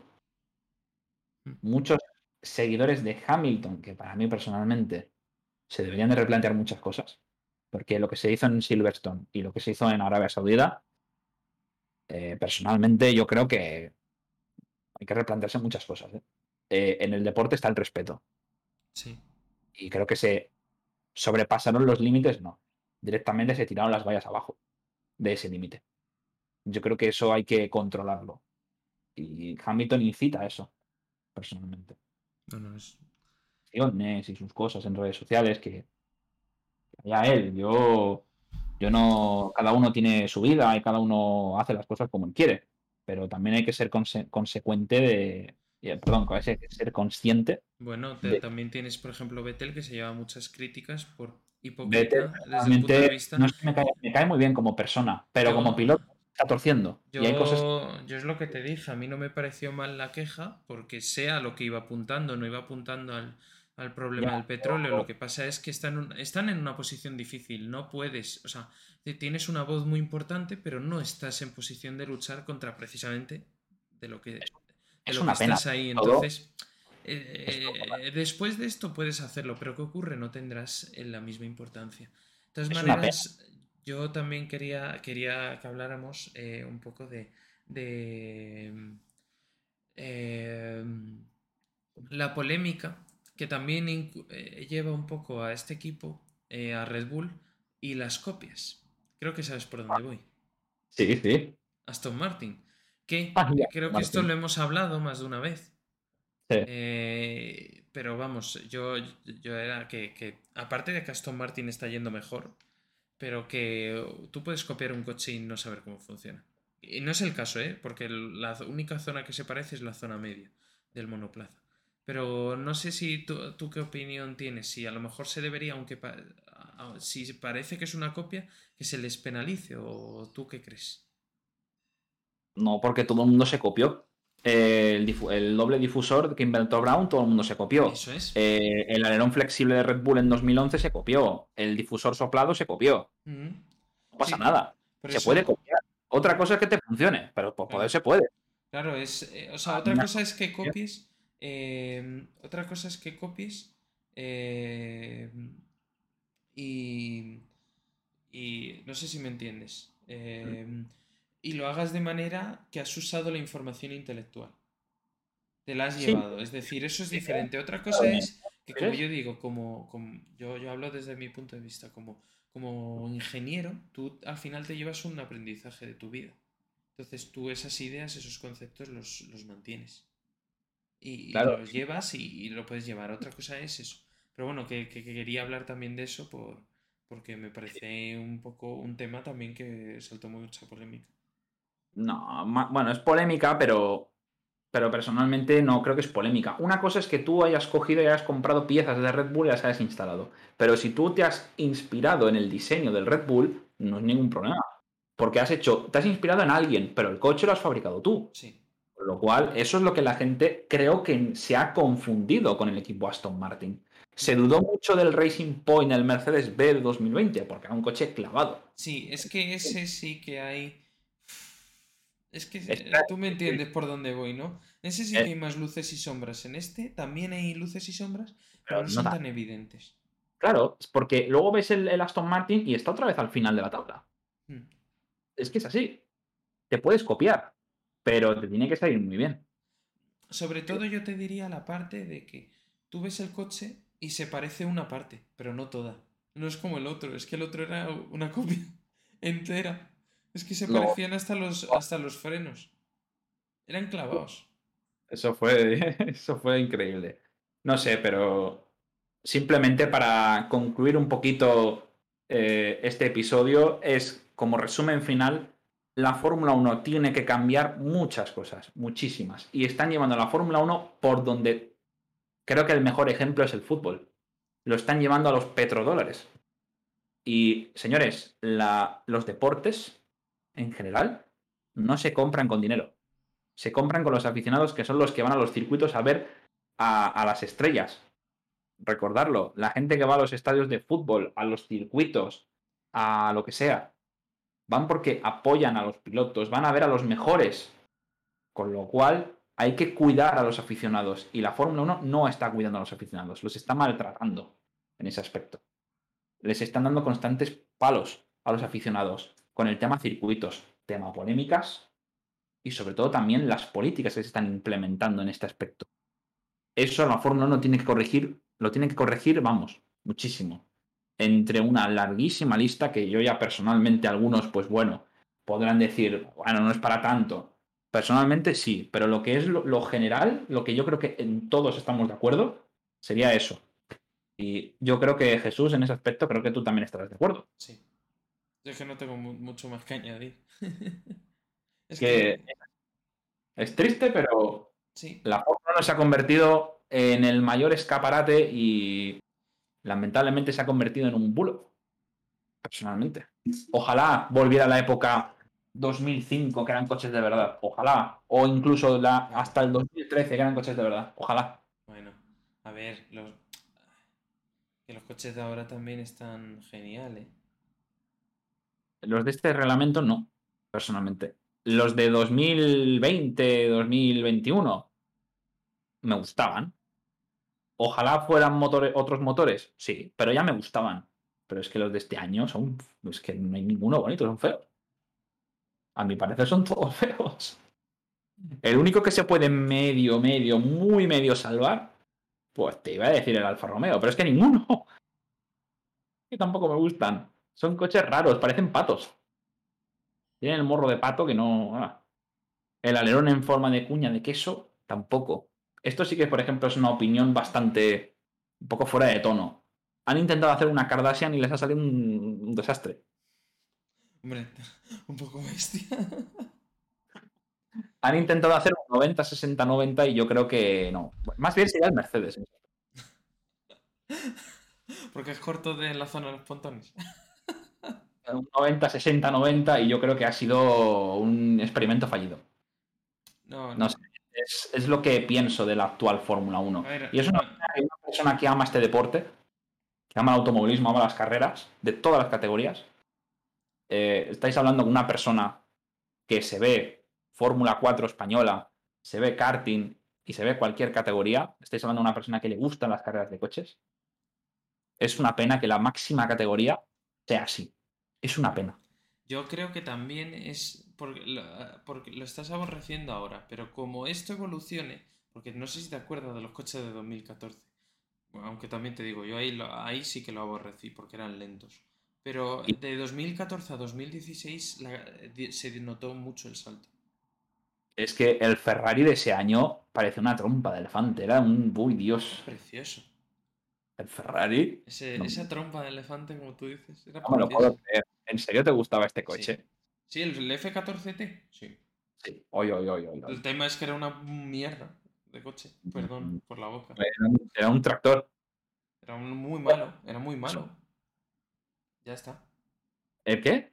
Que era muy malo el coche ya está. Pero no, no tenía más, pero a mí sí me gustaba, estéticamente sí me gustaba. Pero vamos, que para mí los coches más bonitos son los de 2000. Lo- los últimos. Yo, estoy, yo estaba enamorado de la antigua normativa. ¿De qué año? La, Perdona. la de 2021, 2020, 2019, cuando... Aunque me gustaban más los alerones tochos, los alerones delanteros tochos. Con los Para mí- buenos template en condiciones, no estas basuras que me han Oh. traído ahora. Eran bonitos los de ese el último Es que se- reglamento, estaban pero currados, había muchas horas de aerodinámica ahí. Pero bueno, es, es lo de siempre. Al final, toda, toda época tiene sus ventajas, ¿sabes? sí. Es, así. A mí la, mejor época, concretamente el año 2005, el mejor. El mejor. Los coches más bonitos. Los coches estéticamente que dices, ¡buah! Un reglamento que me gustó en su época. Eh, yo me, te reconozco que me los he visto indiferido porque tendría dos añitos, tres añitos, yo soy encima de octubre.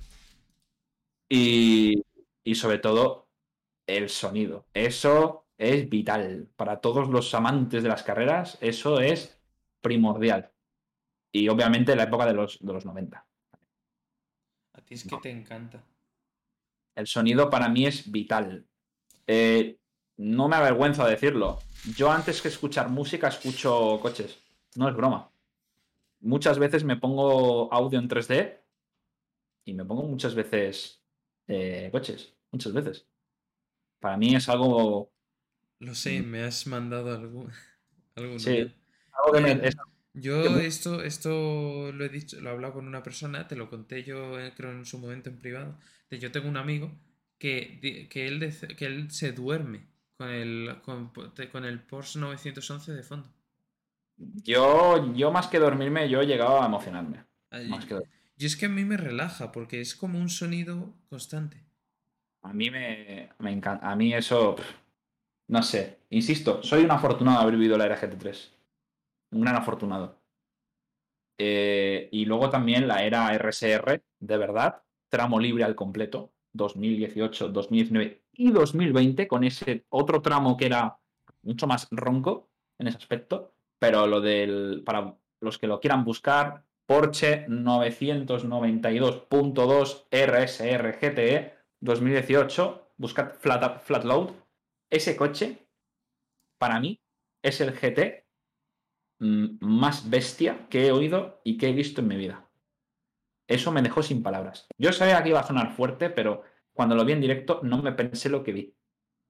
Me quedé con la boca, me quedé con la boca abierta, em, eh, diciendo, me acuerdo que fui con mi padre dos días antes de irme a Spa-Francorchamps porque coincidió con los test del web. ¿Qué es esto?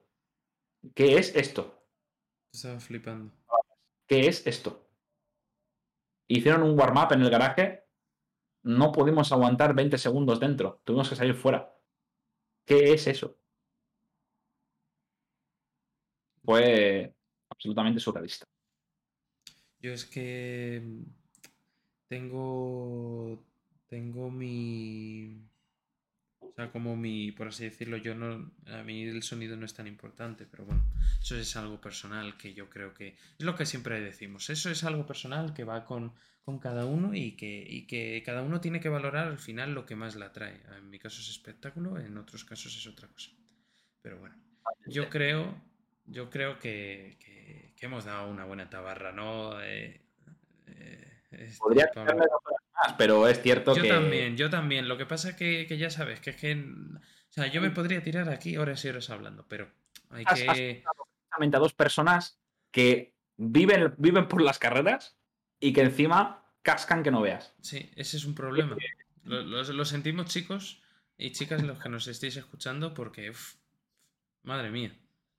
Madre mía, o sea, no, no, no, nos vais a querer escuchar más. Pero bueno, yo creo, yo creo, eh, creo que ha estado bien. Tenemos que hablar de más cosas. Y creo que también tenemos que hablar de Silly Season. Y de también, creo que también nos ha quedado un poco hablar. Yo me gustaría hablar, esto un día que, que podamos, y creo que también nos lo podéis hacer saber. Hablar también de categorías soporte. Algunos lo llaman categorías inferiores, para mí son categorías soporte. F2, F3, jóvenes talentos, programas de jóvenes talentos, como algunos programas de jóvenes talentos tiran a los jóvenes talentos a la basura. Hemos hablado un poco de ellos por el caso Red Bull, pero, pero bueno, eh, más en detenimiento o cualquier tema que, que os parezca que, que, podemos hablar así, pues eso, más, pues como hemos hecho hoy, un poco más, ale, a la aventura pues hacednoslo saber que estaremos encantados de, yo, vamos, yo estoy seguro que Pablo coincidirá conmigo, de hablarlo y dialogarlo. Ansioso. Ya sabéis que yo soy una persona que le gusta mucho dialogar, le gusta mucho, mm, más que los debates, las charlas en este aspecto, porque esto es una charla entre Jesús y yo, y por supuesto vosotros que sois los que nos estáis escuchando. Y, yo ya sabéis que cualquier tipo de, charla, debate, lo que sea de, de automovilismo, es que es mi vida, yo vivo por las carreras, con lo cual cualquier cosa a mí me emociona. Hablar de categoría soporte, por supuesto, se deberían de hablar mucho más y se deben de valorar, porque son categorías que la gente no las aprecia y tristemente son muy emocionantes. Hay que, hay que, hay que hacérselo mirar porque la gente no lo ve en la tele, ve la Fórmula 1 y solo la Fórmula 1. Y se están comiendo un tostón muy importante. Bueno, no la... un tostón, no digas eso. O sea, sino que pueden ver cosas también muy bonitas en otras categorías. Yo aquí me tenéis, yo eh, la indicar en mi casa, eh, digamos que mi padre es un gran aficionado a la Fórmula 1 y a los rallies. Eh, yo, por desgracia, no he vivido tanto los rallies. me gustan mucho, por, me llaman mucho la atención, pero pero me falta mucho conocimiento y como no lo retransmiten de manera fácil, eh, claro. o al menos no me parece que lo retransmitan de manera fácil, sobre todo en los años donde me podía haber aficionado, pues, pues no me aficioné. Pero sobre no. todo yo, eh, la IndyCar ha sido, mi, mi, padre siempre me ha hablado en este caso de la Indy, la Indy, la Indy. Pues obviamente el desembarco de Alonso ayudó. Totalmente. 500. Aquel 2017 yo vi la Indy 500. 2018 yo me vi la Indy 500 sin Alonso. 2019 fue cuando regresó Alonso. Me vi la Indy 500. 2020, que fue, creo que también fue, me vi la Indy 500. Pero en 2020 y en 2019 yo ya me había empezado a ver carreras sueltas. 2021, que es el año pasado, casi me ve el campeonato entero porque me tuve que perder un par de, de carreras porque, bueno, hay veces que la Indy la ponen a las 3 de la madrugada porque es allí a esas horas en directo. Bueno, como sabréis, los, los, que vivimos en España, esos horarios son un poco incompatibles. Para, sobre todo si trabajamos, que es, que es una cosa habitual. A la, mm. la, mañana siguiente te tienes que levantar a las 6. Pues permitidme. Pues claro, no, te, no, no puedes verla. O, pues, y este año me perdí, por ejemplo, Roza América. No la pude ver por, por, una circunstancia personal, pero el resto de las carreras me las he visto. Y, y te das cuenta de que cada categoría tiene algo. El GT Wall, que me lo estoy viendo gracias a Pablo que me ha metido, aunque me la veo un poco... No, no, me, no me la suelo ver en directo porque normalmente coincide con Gran Premio de Fórmula 1 y, y, normalmente estoy escribiendo noticias, eso creo que os habéis dado cuenta. Entonces es como tengo que combinarlo un poco y, tratar de, de, estar en todo momento. En todo. Pero bueno, yo creo que Pablo coincide con eso conmigo, eh, hay que ver más categorías. Totalmente. Incito a todo el mundo eh, a ver, a Jesús le pasé eh, un enlace. Es cierto que está bastante mala calidad, pero tenéis vídeos por internet. Buscaros la temporada 2009 de DTM. Creo que es la mejor temporada que... Creo que es la temporada más radical que he visto en mi vida en cualquier categoría de automovilismo. Se juntaron los mejores pilotos, las mejores marcas y para mí los mejores coches. Eran absolutamente preciosos los coches. El Audi personalmente era increíble y el Mercedes ni os cuento. Cuando digo pilotos de verdad, son pilotos de ganadores de Le Mans, ganadores de, categorías de GT, actualmente pilotos de GT World Challenge, ex pilotos de Fórmula 1 como Ralf Schumacher, Pedro de la Rosa también estuvo. O sea, hay tantísimos pilotos buenos en ese campeonato, es que se juntó todo. Y ese año fue el que colmó la gota al vaso. Y para mí el más feliz, 2010, donde ganó, perdón, 2011, donde ganó Martin Tomczyk, piloto favorito de este campeonato. Pero pensar que hay que descubrir mucho más mundo, que no solamente es la Fórmula 1, hay muchas más categorías fuera y que son muy emocionantes. Cuando me he referido al tostón, el Gran Premio de Mónaco, todo el mundo sabe que si no llueve es una procesión de Semana Santa en pleno mes de mayo. Eh, otra procesión de Semana Santa. Todo el mundo lo sabe. Pero es Mónaco, hay que verlo. Todos los amantes del automovilismo tienen que ver esa carrera. Aquí, más de uno, eh, que en España es muy habitual, más de uno de los que estamos aquí, ¿cuántos grandes premios? Porque eh, Mónaco normalmente era en mayo, sobre todo en nuestros años más jóvenes. Eh, cuando digo más jóvenes era cuando éramos niños. ¿Cuántos nos hemos perdido? Una carrera por una comunión. Mm, yo sobre todo Mónaco yo me lo he perdido más de una vez. Yo ninguna. ¿No? ¿Has tenido esa suerte? Joder, yo, yo me he perdido de todo. Por comuniones mi prima hizo la comunión y no coincidió. Y mi primo y yo lo hemos hecho. Ah, bueno, entonces, entonces eh, os librasteis. Yo cuando yo la hice no, no, recuerdo si había carrera, pero sí alguna vez de algún amigo y tal. Pues, Yo me acuerdo de Valencia 2010, el famoso de, pero como ya si se mete. Me acuerdo de Sochi 2015, el de, lo he dicho, lo he dicho, el de Hamilton, oye, el de Hamilton, el de Raikkonen y, y Botas, lo vi de vacaciones. Me acuerdo que con mis padres Gran Premio de Hungría 2011. Eh, ostras, ¿dónde vi? Me acuerdo que me. ¿Dónde vi ese Gran Premio de Hungría 2011? Precisamente yo, esta anécdota no se la ha contado Pablo, ya que estoy la voy a contar, pero creo que un día tenemos que contar anécdotas del Motorsport. Esto me pasó en directo. Yo al sitio en el que iba a veranear habitualmente, eh, eh, al hotel en el que veraneaba, pues pues claro, casi siempre me ha coincidido carrera de Fórmula 1. Bueno, pues hace 5 o 6 años estaba yo ahí y pedí por favor que me pusieran, pues eso, Movistar Fórmula 1. Me la pusieron en la televisión de la sala común, porque ahí tenían para, los clientes para Entonces, fui el que le pidió ver la Fórmula 1. Después aparecieron gente como Lapas que se acoplaron al sofá para ver la Fórmula 1. Pues curiosamente, que esto a Pablo le va a gustar, le va a encantar, había un hombre que era belga. Eh, él era español, pero vivía en Bélgica y tú te das cuenta que él había vivido toda, su vida en Bélgica. Bueno, la anécdota es preciosa porque, porque a, que a Pablo sí que le va a encantar. Qué suerte, Que estoy hablando con él y el hombre me dice que, que él ha estado en algún Gran Premio de Fórmula 1 haciendo fotos en Spa. Nada. Acreditado. Qué barbaridad. Es que son estas anécdotas que sé que a Pablo le va a encantar. Pero es que no nos quedamos ahí. Y es que no quiero entreteneros más, pero sé que os va a encantar y tengo que contar más anécdotas de estas porque son preciosas. Em, total, que seguimos hablando.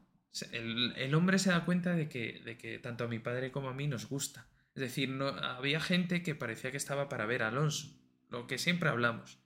Que Alonso es muy importante, pero yo veo la Fórmula 1 por la Fórmula 1, no la veo solo por Alonso somos dos. Yo la fórmula. Me gusta Alonso y adoro a Alonso. Pero yo adoro, yo adoro una cosa, es el automovilismo. Y, voy a terminar que, que, esto a Pablo le va a matar. Y me regaló un llavero del Gran Premio de Bélgica. ¡Oh! oh un, gran, eh, un, llavero, pero de cinta de Shell del Gran Premio de Bélgica. Tras. No, no, no Pues- te lo había contado nunca porque no, no, no me había acordado de contártela. Pues mira, aquí en directo. decir que eres un afortunado de haber topado con una persona que ha juntado dos pasiones. Y me siento muy identificado. Bueno, Primero, adoro la competición, adoro Spa-Francorchamps y adoro la ya fotografía. contaré, ya contaré juntado, has juntado los tres factores. la anécdota, la segunda parte de esta anécdota, porque me dijo que le enviara, que le pidiera el correo para enviar, que me, le dara mi correo para enviarle fotos, y, eh, que, que cuando le viera se lo diera en una nota, eh, y, y me dio tanta vergüenza, yo era jo- joven ahí, que no se lo di, para que me enviara las fotos que hizo. Anécdota. Dos años Bueno, mira. después se lo conseguí dar. Dos Muy años bien. después porque volvimos a coincidir. Pero ese es el final, la segunda parte. Se lo conseguí, hablé con él y me dijo, ah, sí, me acuerdo, no sé qué. Estuvimos hablando ahí un rato y me dijo, dame tu correo. Y- Ya hablaré porque yo de esto tengo muchas de, anécdotas. de- de anécdotas de circuitos y conocer gente Tengo- es precioso. O sea, yo tengo- eh, un día tenemos que hablar, pero no solo en Fórmula 1. Yo he conocido mucha gente en otras categorías. En mi caso. Fórmula Student, que tú ya sabes que yo he estado. Y bueno, es Sí. precioso. Pero bueno, Yo no nos entretenemos más, que nos vamos a las dos horas. Esto llegará a ser un, un tormento. Sí, sí, sí, sí.